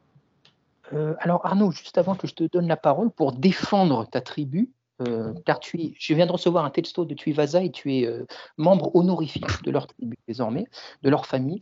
Euh, tu as ton, très, tu as ton très honoré, très honoré tu as ton saladier qui t'attend chez eux. Euh, Volkov, il a, il a, changé physiquement depuis quelques années, il s'est vachement étoffé. Il y, a quelques, il y a une demi-douzaine d'années, c'était un peu le grand russe pâteau, un peu tout blanc et tout. Il a vraiment fait un travail de prépa physique euh, qui porte ses fruits. Vraiment, tu sens qu'il est plus endurant et qu'il est même plus fort. Et ça, même si le, le poids est le même, mais c'est beaucoup mieux réparti. Donc, euh, Arnaud, est-ce que est-ce que cette, ce combat était un crève-cœur ou bien très honnêtement dans ton cœur, est-ce que tu t'y attendais pas quand même un petit peu? Parce que je suis, euh, avant de te laisser la parole, je suis très surpris quand j'entends Clément dire euh, qu'il pensait que c'était Tuvasa. Parce que moi, j'avais quasiment aucun doute, même si je pensais plus à une décision. Euh, ouais, pareil, la parole sera à la défense, euh, à savoir euh, Clément, tu pourras, tu pourras te justifier de- devant notre tribunal. Mais non, ouais, non, moi pareil, je voyais, je voyais plutôt Volkov. Il est beaucoup trop grand et trop costaud. Il, c'est, il, il allait le massacrer. Je- non, allez, c'est facile. C'est toujours horrible de, d'avoir, d'avoir raison après coup. Mais pour revenir à ce que tu disais, Lionel, avant que j'oublie, ouais, pareil, le, le moment où Volkov, ça devient Volkov 2.0 en termes de masse, c'est contre, pour moi, hein, c'est contre Overeem. Il, il Mm. lui avait fait super mal et à partir d'Overeem, bon après il perd contre Gann à Spinal, on s'en fiche, mais depuis Overeem, t'as l'impression que les coups ils font beaucoup plus mal. Il, il tabasse ses adversaires, mais vraiment. Et donc, euh, ouais, dans, dans mon esprit, euh, bon bah vous, comme vous le savez, euh, je me suis, euh, j'avais, j'a- j'avais parlé d'une soumission de Volkov euh, round 2 qui, qui m'a, qui m'a, qui a fonctionné. Après, c'est toujours facile, hein, à force de balancer des prédictions de merde, il y en a bien toujours une qui passe. hein. Mais euh, non, non, dans mon esprit, je, je voyais ça très clair que le. Qu'est-ce que tu dis, Clément? Il demande à Drake.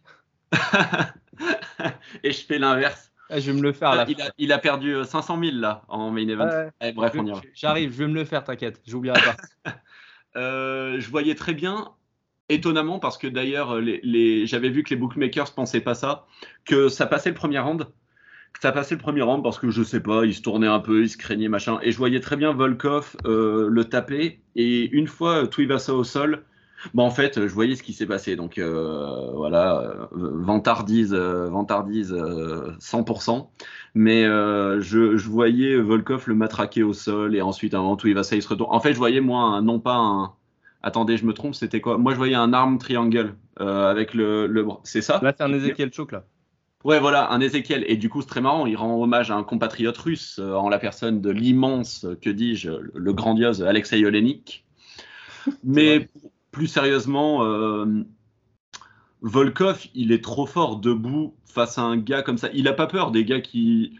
le- le- Je, je m'étais fait le comparo avec Derrick Lewis. Bah ouais. le, se- le seul truc qui, qui, dit- qui les différencie, c'est que Lewis, il est grand. Il est grand. Et euh, euh, Tuivasa, il a besoin d'être dans la poche.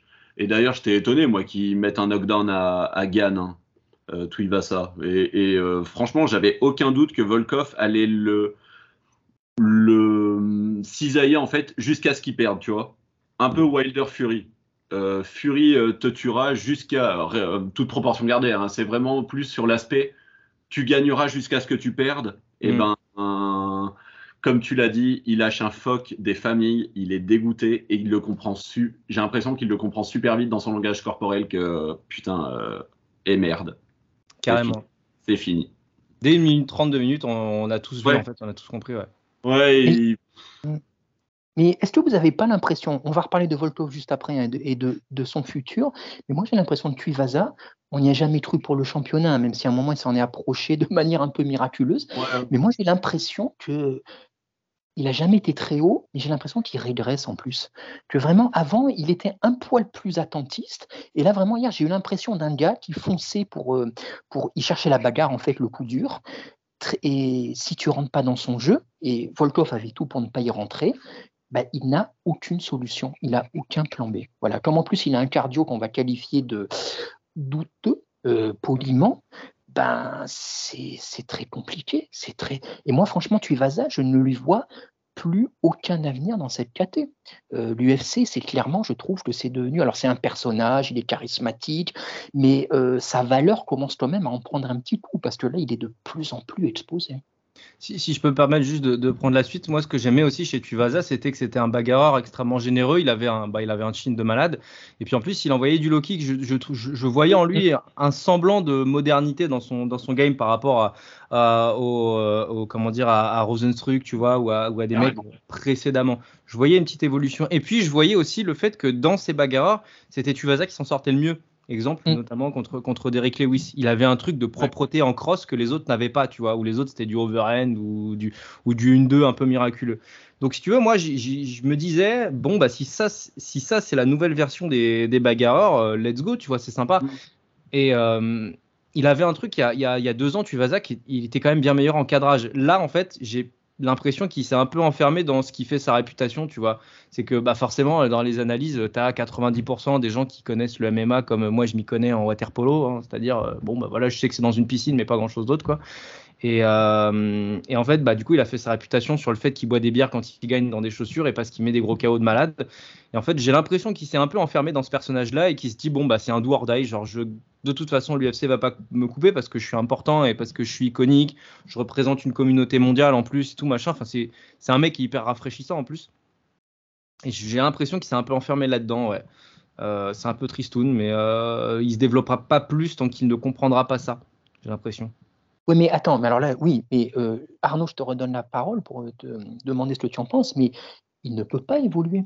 Je ne le vois pas évoluer. Et, encore, je me répète, il a même carrément redressé, tu vois, et tu viens de le dire, à travers son game, à travers ce qu'il propose, et euh, que ce soit mentalement, que ce soit, j'allais dire tactiquement, mais il n'y a pas de tactique.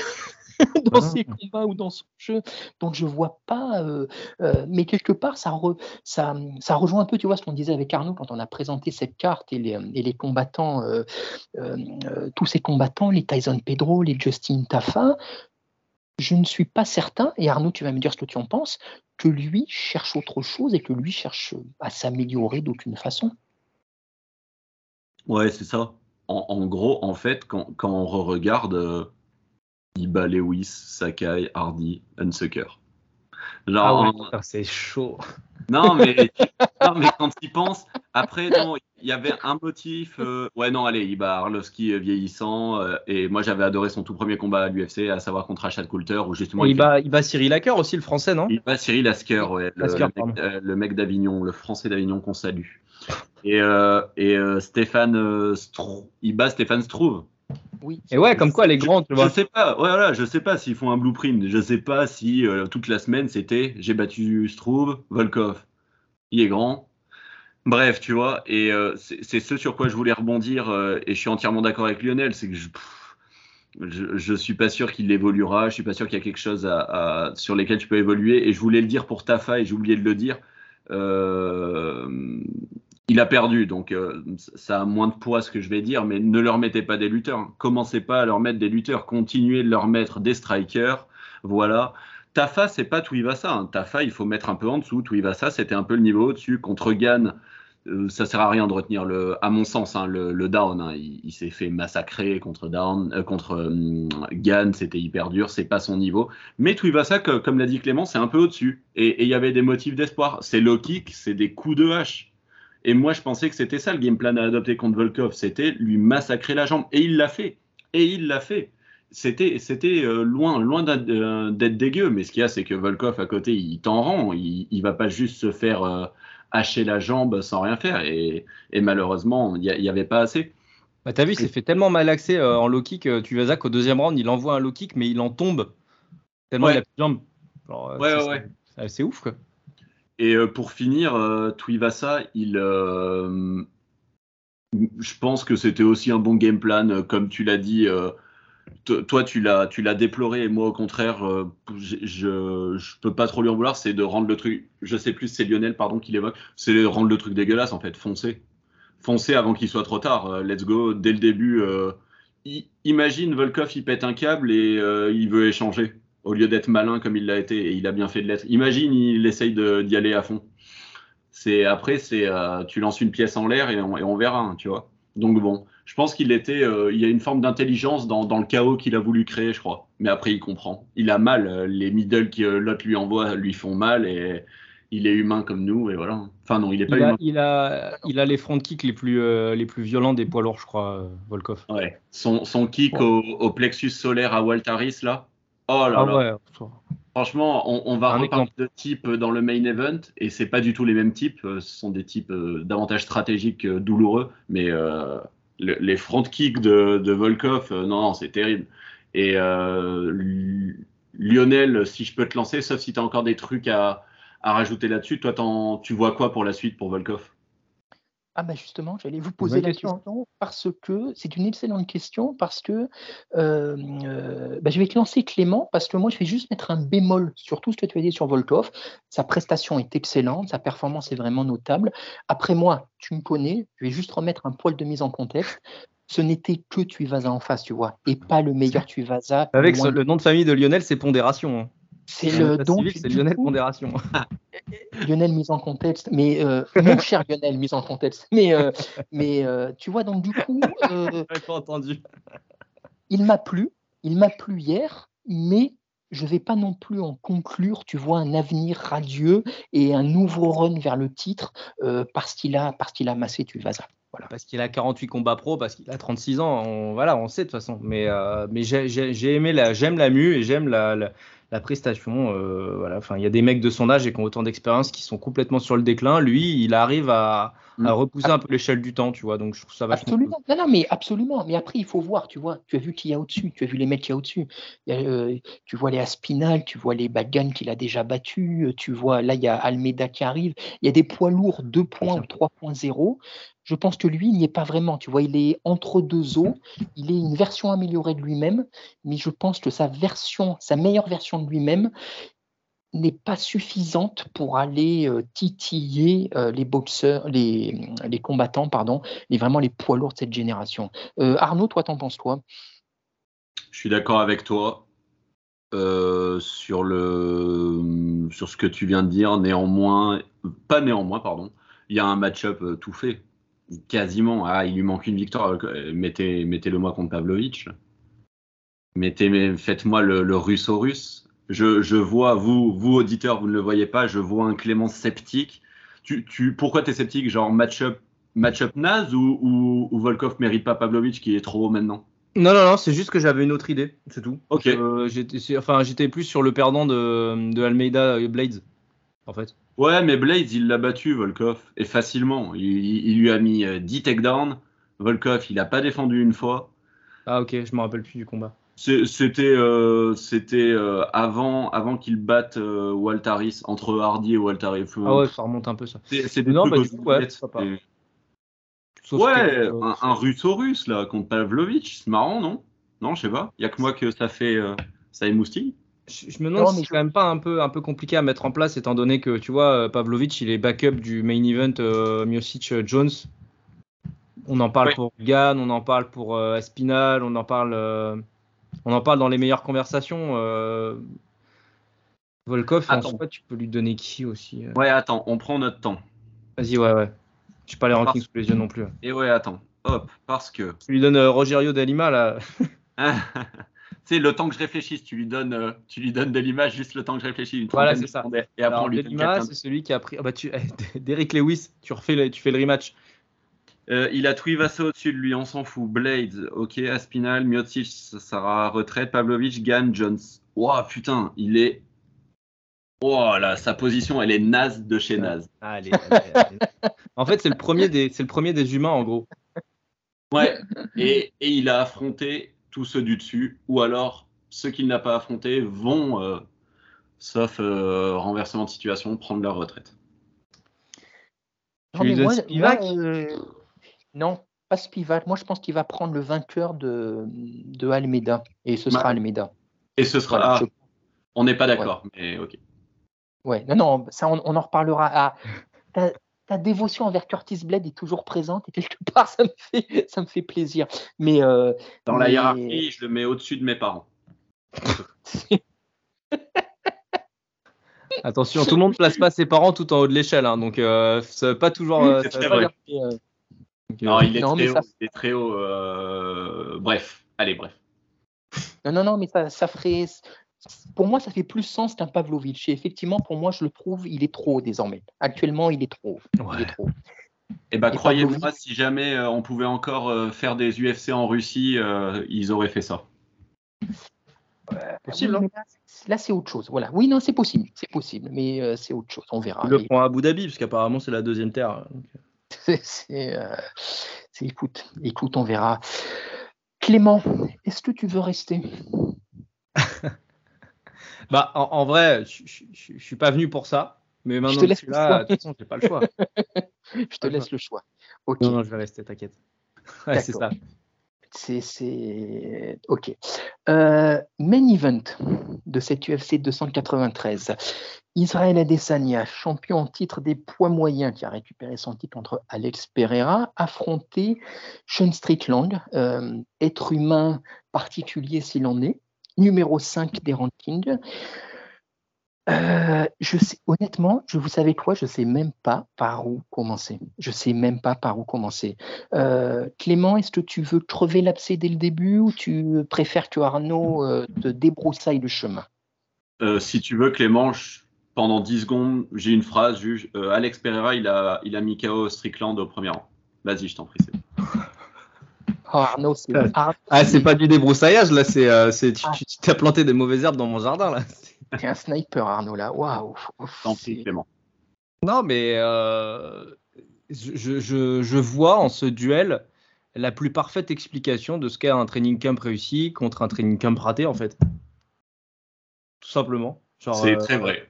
L'optimisation la plus totale d'un talent très moyen et, le, et la, mise euh, par-dessus la jambe d'un combattant euh, ô combien talentueux, mais qui n'a absolument pas su euh, bien préparer son fight. Et qui plus est, et d'ailleurs, c'est vraiment, moi, c'est ça qui m'a le plus choqué, plus encore que la défaite, plus encore que la manière, plus encore que le knockdown au premier round, même si c'est ça qui m'a surtout choqué d'ailleurs.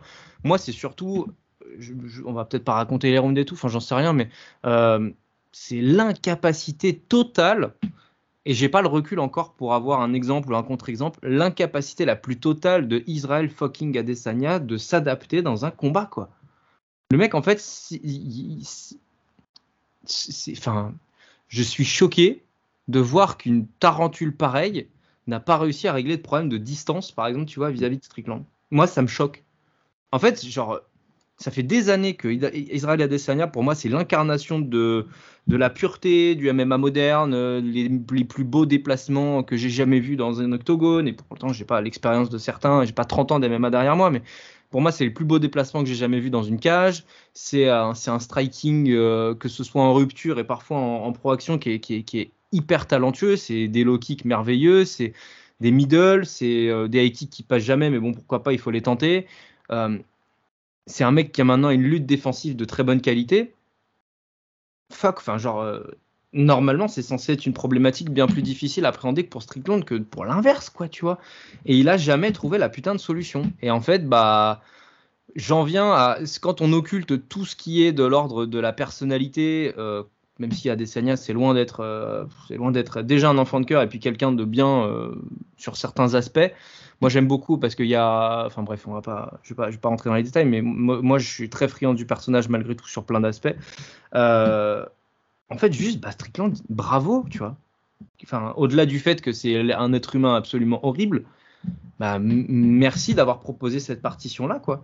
Parce que, genre, euh, bah, moi, je peux juste tendre les mains, les rapprocher et clapper, genre dire bravo. Euh, et bravo pour ton adaptation, bravo pour le placement de ta garde, bravo pour euh, l'évitement avec le buste et, le, fait de remonter ton épaule pour conserver ton chin et puis ne pas être touché, régler tes problèmes de distance par ça. Bravo pour ton, ton, ton 1-2 euh, qui a fracassé la mâchoire de, de- d'Adesanya et bravo pour lui être rentré dans la tête. On a vu du coup que Adesanya n'avait pas un mental à toute épreuve. En tout cas, il a un mental à toute épreuve quand il est underdog et quand il est motivé par quelque chose. Mm. Mais du coup, ce combat-là, pour moi, le fait rentrer. Ah, je vais être un peu dur, hein, mais bon, c'est peut-être mon cœur qui est un peu, qui est un peu. tra- On parle depuis des années du fait qu'Adesanya c'est Anderson Silva, voire plus, plus, plus fort, plus grand encore. Et ben en fait, on se rend compte qu'Easy, malgré tout, c'est un plus proche d'un mec qui ne sait pas. euh, J'ai envie de faire la compa avec Connor. Je suis un peu désolé, ça se trouve, je vais trop loin parce que je suis fan et tout. Mais, mais Connor, ce qui, fait, ce qui fait Connor, c'est aussi euh, le fait d'atteindre des objectifs euh, incroyablement élevés et de pas confirmer dans le temps. Bah, Adesanya, au final, euh, il a réussi là avec Pereira à atteindre un niveau de legacy très fort et il en a perdu beaucoup hier soir. C'est pas un combattant malheureusement qui arrive à, à voir demain. C'est les accomplissements, c'est du passé un peu. Donc euh, moi je suis très très déçu et, euh, et on en reparlera un petit peu plus tard, mais j'ai du mal à voir un. J'ai même du mal à me projeter maintenant sur l'avenir d'Adesanya. Qu'est-ce qu'on va lui proposer, mais qu'est-ce qu'il va faire maintenant? Et voilà, c'est les combats ratés, ça arrive pour tout le monde. Les ratés comme ça, c'est grave quand même. Je, je vais euh, rentrer dans le débat parce que je, je, vais me perdre et je vais partir dans tous les sens. Pour, la, pour régler la séance, tu peux régler auprès de Lionel, hein, Clément. Tu t'emmerdes pas, tu. Ah mais Arnaud, tu lis dans mon esprit. À un moment, j'ai failli te dire, vas-y Clément, il faut que ça sorte. C'est traumatique, c'est thérapeutique. Il faut, vas-y, vas-y, laisse aller, laisse aller. Et Clément, on s'en fout, on est entre nous, tu pleures. On en a vraiment rien. non, mais tu sais, j'aime bien, j'aime bien, vous me connaissez maintenant, euh, même les auditeurs, j'aime bien essayer, euh, tant soit peu, avec mes connaissances limitées, essayer de rentrer dans des analyses un peu techniques, tu vois. Là, j'ai zéro, zéro, technique. Là, je suis. Euh... T'en as, as apporté, t'en as apporté des clés de lecture. Et, et, euh, et euh, Adesanya, déjà jusqu'à présent, j'ai bien aimé quand tu disais qu'il s'est pas mis. jusqu'à présent, il se mettait sinon, il se mettait au moins à la hauteur et un petit peu au-dessus. Canonier, ah, aussi. Voilà, il se mettait à la hauteur. Tu sais, ça arrive, hein, ce genre de combattant qui, qui n'en fera pas plus, un peu de mimétisme. T'es moyen, bah tu sais quoi, je vais combattre moyennement et je vais quand même te taper. Voilà. Là, là, il s'est pas mis à la hauteur. Il s'est pas mis à la hauteur et il pouvait le faire. Hein. On n'apprend rien euh, on n'apprend rien entre nous ni à nos auditeurs. On est tous très conscients du niveau technique d'Adesanya et du niveau technique de Strickland. Euh, il y, a, des années-lumière. Hein. Et du coup, euh, tu as tout dit en fait. Hein. On, t'a laissé parler pour, pour exorciser tout ça, mais tu as déjà tout dit. Il, a coupé les angles, il coupait la cage, tu vois. Genre, mm. il, mettait Adesanya dos à la cage, il coupait le type, le type qu'il faisait reculer, dos à la cage, dos à la cage, dos à la cage, une feinte, deux feintes, la gauche. Euh, j'ai pas envie de, marcher sur les plates-bandes de, notre ami euh, Baba qui en a déjà beaucoup parlé et je crois qu'il en parlera demain. Bref, je, passe.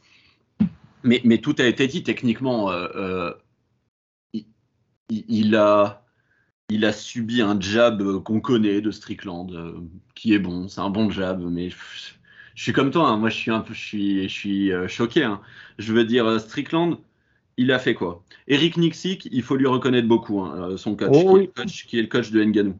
Il faut lui reconnaître beaucoup. Il, a, euh, t'as tout dit. je préférerais toujours un mec moyen qui se bat à son plein potentiel qu'un mec génial qui se bat euh, quand il le veut, etc. Parce que à Desania, on, se souvient la célébration de l'arc, Pereira et tout. Il y a eu du Romero. Hein. Romero, j'y étais. Hein.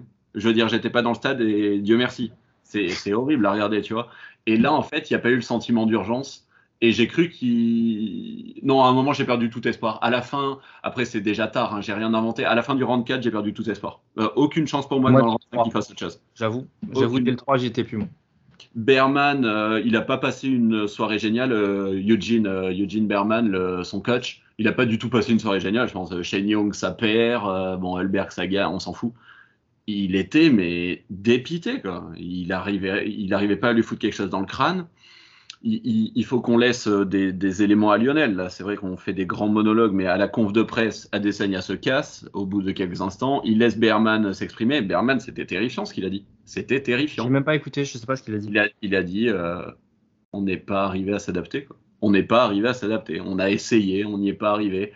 Et en plus, c'est honnête, euh, il dit euh, jamais dans. J'aurais jamais imaginé que Strickland puisse battre Easy, tu vois. Genre, il aurait pu, il aurait pu dire. Ouais, voilà. putain, mais Arnaud, Arnaud, Arnaud, c'est pire. Il a dit texto, il a dit dans aucun univers existant, j'aurais pensé que Strickland puisse battre Easy, et malheureusement, je me réveille dans cet univers. Voilà. C'est-à-dire que le mec, en fait, il dénie à l'adversaire toute capacité de venir, euh, de venir embêter, euh, embêter son poulain. Tu vois, c'est-à-dire, on, est quand même proche du déni de la, du déni de réalité. Tu vois, c'est Moi, alors, juste, je me permets, c'est alors, qui l'eût cru Je vais me trouver un peu dans la position, non pas du défenseur, mais de Adesanya, Juste, moi, il y a des choses, j'ai plus été interloqué et euh, c'est plus l'incompréhension qui domine, en fait, au-delà, tu vois, du résultat. Parce que je trouve que Strickland a fait exactement, mais au geste près, le combat qu'on attendait de lui. Et vraiment, il a fait exact. Par contre, tu vois, euh, Arnaud, tu as évoqué le combat contre Romero, mais moi, je dois être l'un des seuls au monde peut-être, mais je l'évoque quelquefois. Ce combat ne m'avait pas déplu parce que dans une situation similaire, on avait vu un Desania qui était justement bondissant, qui ne se laissait pas couper euh, la cage comme tu dis. Là, en fait, cette nuit, je n'ai pas reconnu Adesanya, en fait, tu vois. Et tout ce que vous avez dit est juste, mais moi, j'ai l'impression qu'il y a quelque chose, je ne sais pas, qui dépasse l'entendement, tu vois, qui dépasse la compréhension. Euh, on en a parlé un peu en off, à un moment, je me suis demandé s'il était blessé. Tu sais vraiment, hein.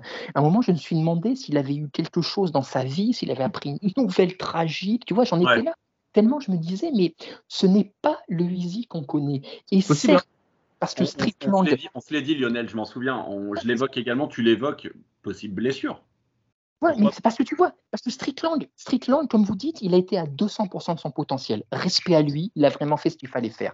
Mais néanmoins, il n'était pas non plus mais, si meilleur que contre Pereira. Et Pereira, il a mis deux minutes et demie à le foutre en l'air, tu vois. Les styles font les combats, les combattants ne sont pas les mêmes, je suis d'accord. Mais on a vu Adesanya, euh, euh, euh, contre Canonier, c'était un peu le même genre de combat, il, il, il, a joué avec lui. Contre Romero, il s'est pas laissé cadrer une seule fois. Cette nuit, j'ai vu un Adesanya impuissant, qui avait l'air égaré, qui était sans solution, qui était apathique. Et un Desania apathique qui n'est pas bondissant comme il en a l'habitude. Jean-Michel apathique. Un combattant, hein, ça devient un combattant ben, qui se laisse euh, outstriker par un gars qui est moyen plus comme Strickland. Tu vois, c'est ça, moi, que, en plus d'être choqué, je ne comprends pas. Tu vois, je comprends pas. Euh, au-delà de l'analyse purement technico-tactique, tu vois, aucune, aucune rébellion, jamais.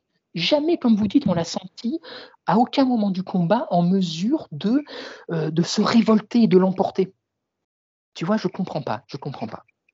Il y a un truc que je voulais dire par rapport à, un truc où je vais essayer un peu euh, de rentrer dans la technique. Je pense que dans le training camp euh, low cost de, de ce combat, je pense que, étant donné que Strickland, euh, une grande force de son striking, c'est son jab bras avant, donc bras gauche en l'occurrence, je pense qu'Adesanya voulait faire en gros ce qu'il avait fait à Whitaker dans le premier combat, à boxer en rupture à boxer en contre avec du crochet. Parce que je me, suis, je me suis mis ça en tête à la fin du premier round quand j'ai vu le ralenti du knockdown, où en fait tu te rends compte que euh, Easy adopte une physique et, et une réponse au jab qui est exactement la même que celle de Whitaker, c'est-à-dire avec un, écartement euh, du buste vers l'arrière et un crochet large gauche, parce qu'il a une telle allonge qu'en fait il peut se permettre de faire ça. C'est ce qu'il a fait à Whitaker euh, à la fin du premier round et euh, la moitié du deuxième quand il le met KO. Et c'est passé. Sauf que là, bah, Strickland, il lui a envoyé une droite dans la mâchoire qui, vient de, qui vient de Mars et qu'il a pris à pleine bourre et il s'est écroulé. Et, et en fait, quand tu arrives avec euh, ce game plan-là, moi je pensais, tu vois, si on avait fait la preview, si on avait la possibilité de le faire, c'est ce que j'aurais dit. J'aurais dit, putain, Adesanya, euh, c'est quand même un mec qui sait extrêmement bien euh, gérer un jab adverse. Et je pense qu'en fait, bah, le knockdown de la fin du premier round, même si d'ailleurs les, premiers messages n'étaient pas très très bons hein, avant que ça arrive, ça lui, ça lui, tu sais, ça a été le, le seau d'eau ou les claques dans la tronche que tu prends pour te réveiller le matin, tu vois. Sauf que tu n'es pas réveillé pour autant. Donc je pense qu'en fait, il a. Et juste, je rajouterais qu'en plus, visiblement, tout le monde le dit, mais ça s'est confirmé hier, Strickland, il frappe très fort. Oh putain Oh là là, il a été plus physique. Hein. La vache, la vache. Bah, tu vois, de toute façon, comme vous l'avez dit, il a préparé le combat sous ses dehors totalement euh, de, de, de, de de cas social. Euh, il a quand même préparé ce combat, c'était le combat de sa vie. Il est arrivé affûté comme je l'avais jamais vu. Et les jabs, il les donne pas que pour scorer. Vraiment, parce qu'on voit la tête de Adesanya, de fait, à la fin du premier round, il est déjà entamé. Et, le knockdown à la fin du premier round est, violent. Et euh, excuse-moi, je t'ai coupé. Oui, je t'en prie, je t'en prie. Je sais plus qui est l'arbitre, c'est Erdin, non Je crois. Euh, non, non, c'est Godard. C'est justement là où je veux en venir, c'est Godard parce que c'est lui qui arrête trop tôt euh, contre Pereira.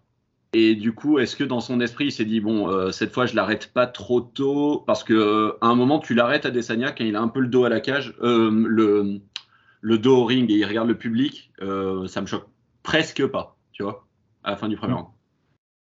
Ouais, complètement. Je t'en prie, Lionel, excuse-moi. Oui, non, non, non, non, mais c'était, bah, tu, tu, tu, euh, tu continues en gros ce que es en train de dire.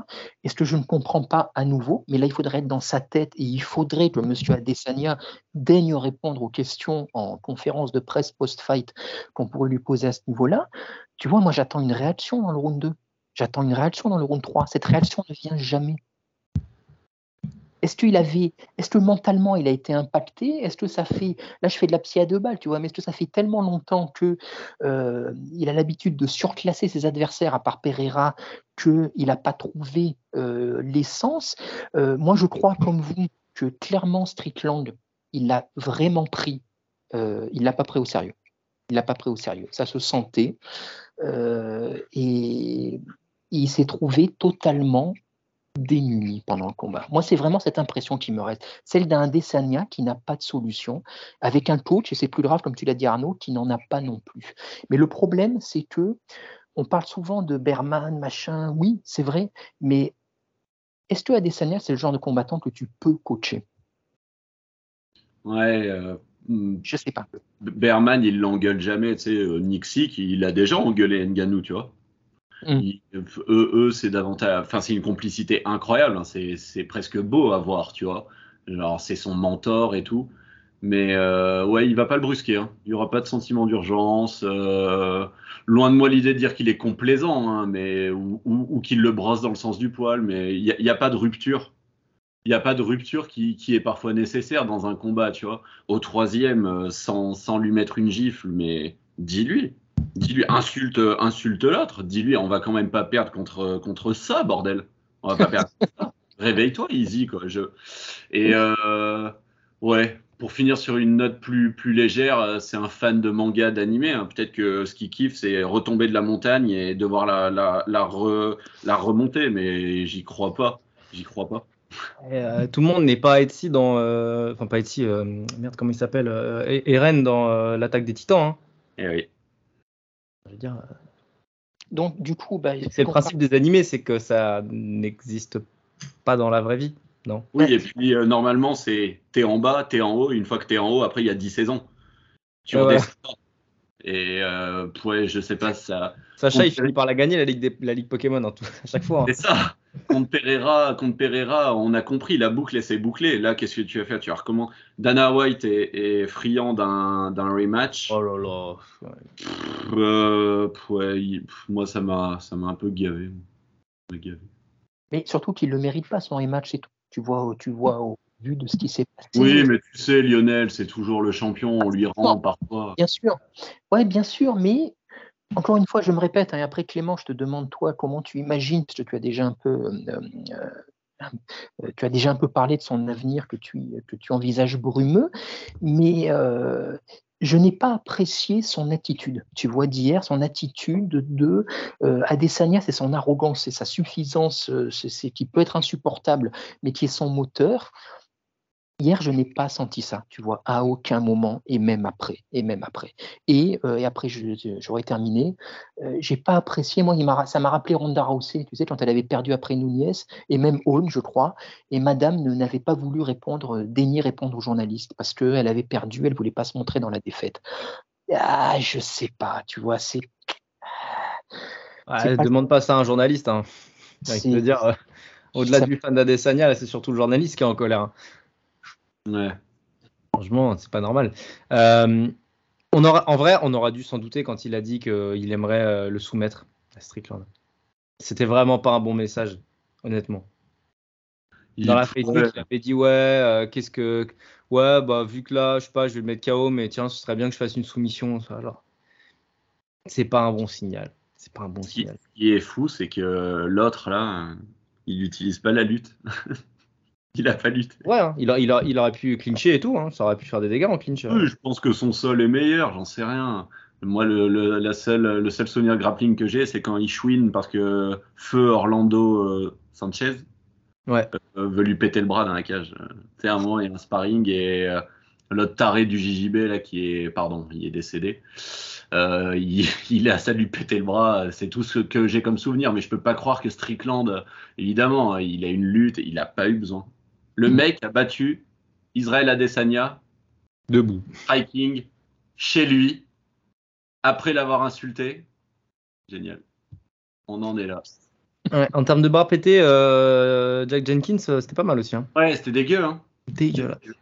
Et euh, pardon, euh, on, on, est tellement, on a tellement l'habitude de parler à des connaisseurs qu'on qu précise même plus. Donc euh, Strickland, hein, c'est une décision unanime évidemment. Il n'a pas, il n'a pas mis KO à Adesanya.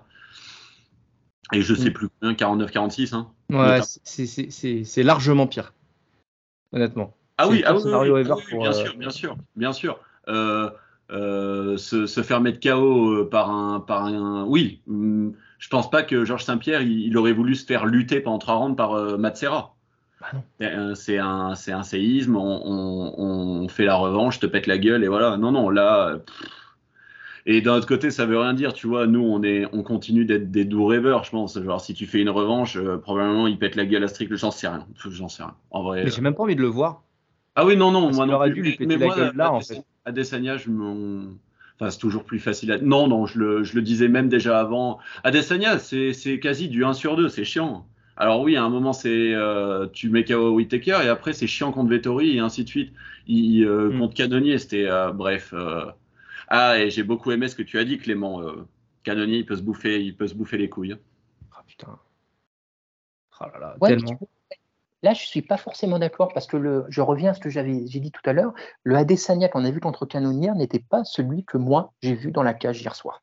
Ouais, parce que tout à Cannonier, il a pas mis la De toute façon- pression. De toute façon, on l'avait jamais vu. hein. On l'avait jamais vu. Souviens-toi souviens du combat, ils étaient tous les deux au milieu de la cage, ils se regardaient, l'un n'avançait pas sur l'autre euh, pendant 5 rounds. Strickland, là, en plus d'avancer sur Easy, en plus de ça, il le, su- il le cadrait très bien. quoi. Absolument. Non, non, mais je- oui, donc, parce que Canonier n'a pas apporté les choses qu'a apporté Strickland. Mais en plus, tu vois, l'attitude de Easy, moi hier, bah, comme vient de le dire Arnaud, je l'avais jamais vu comme ça, aussi, euh, aussi absent et aussi en, en- sans solution, voilà, sans rien à proposer, sans rien à Eh, proposer. son, son 1-2 à Easy en ligne, il est pas très bon, hein, Mm. honnêtement. Euh, je- Bah, celui d'hier, en tout cas, Celui non. d'hier, il était horrible. hein.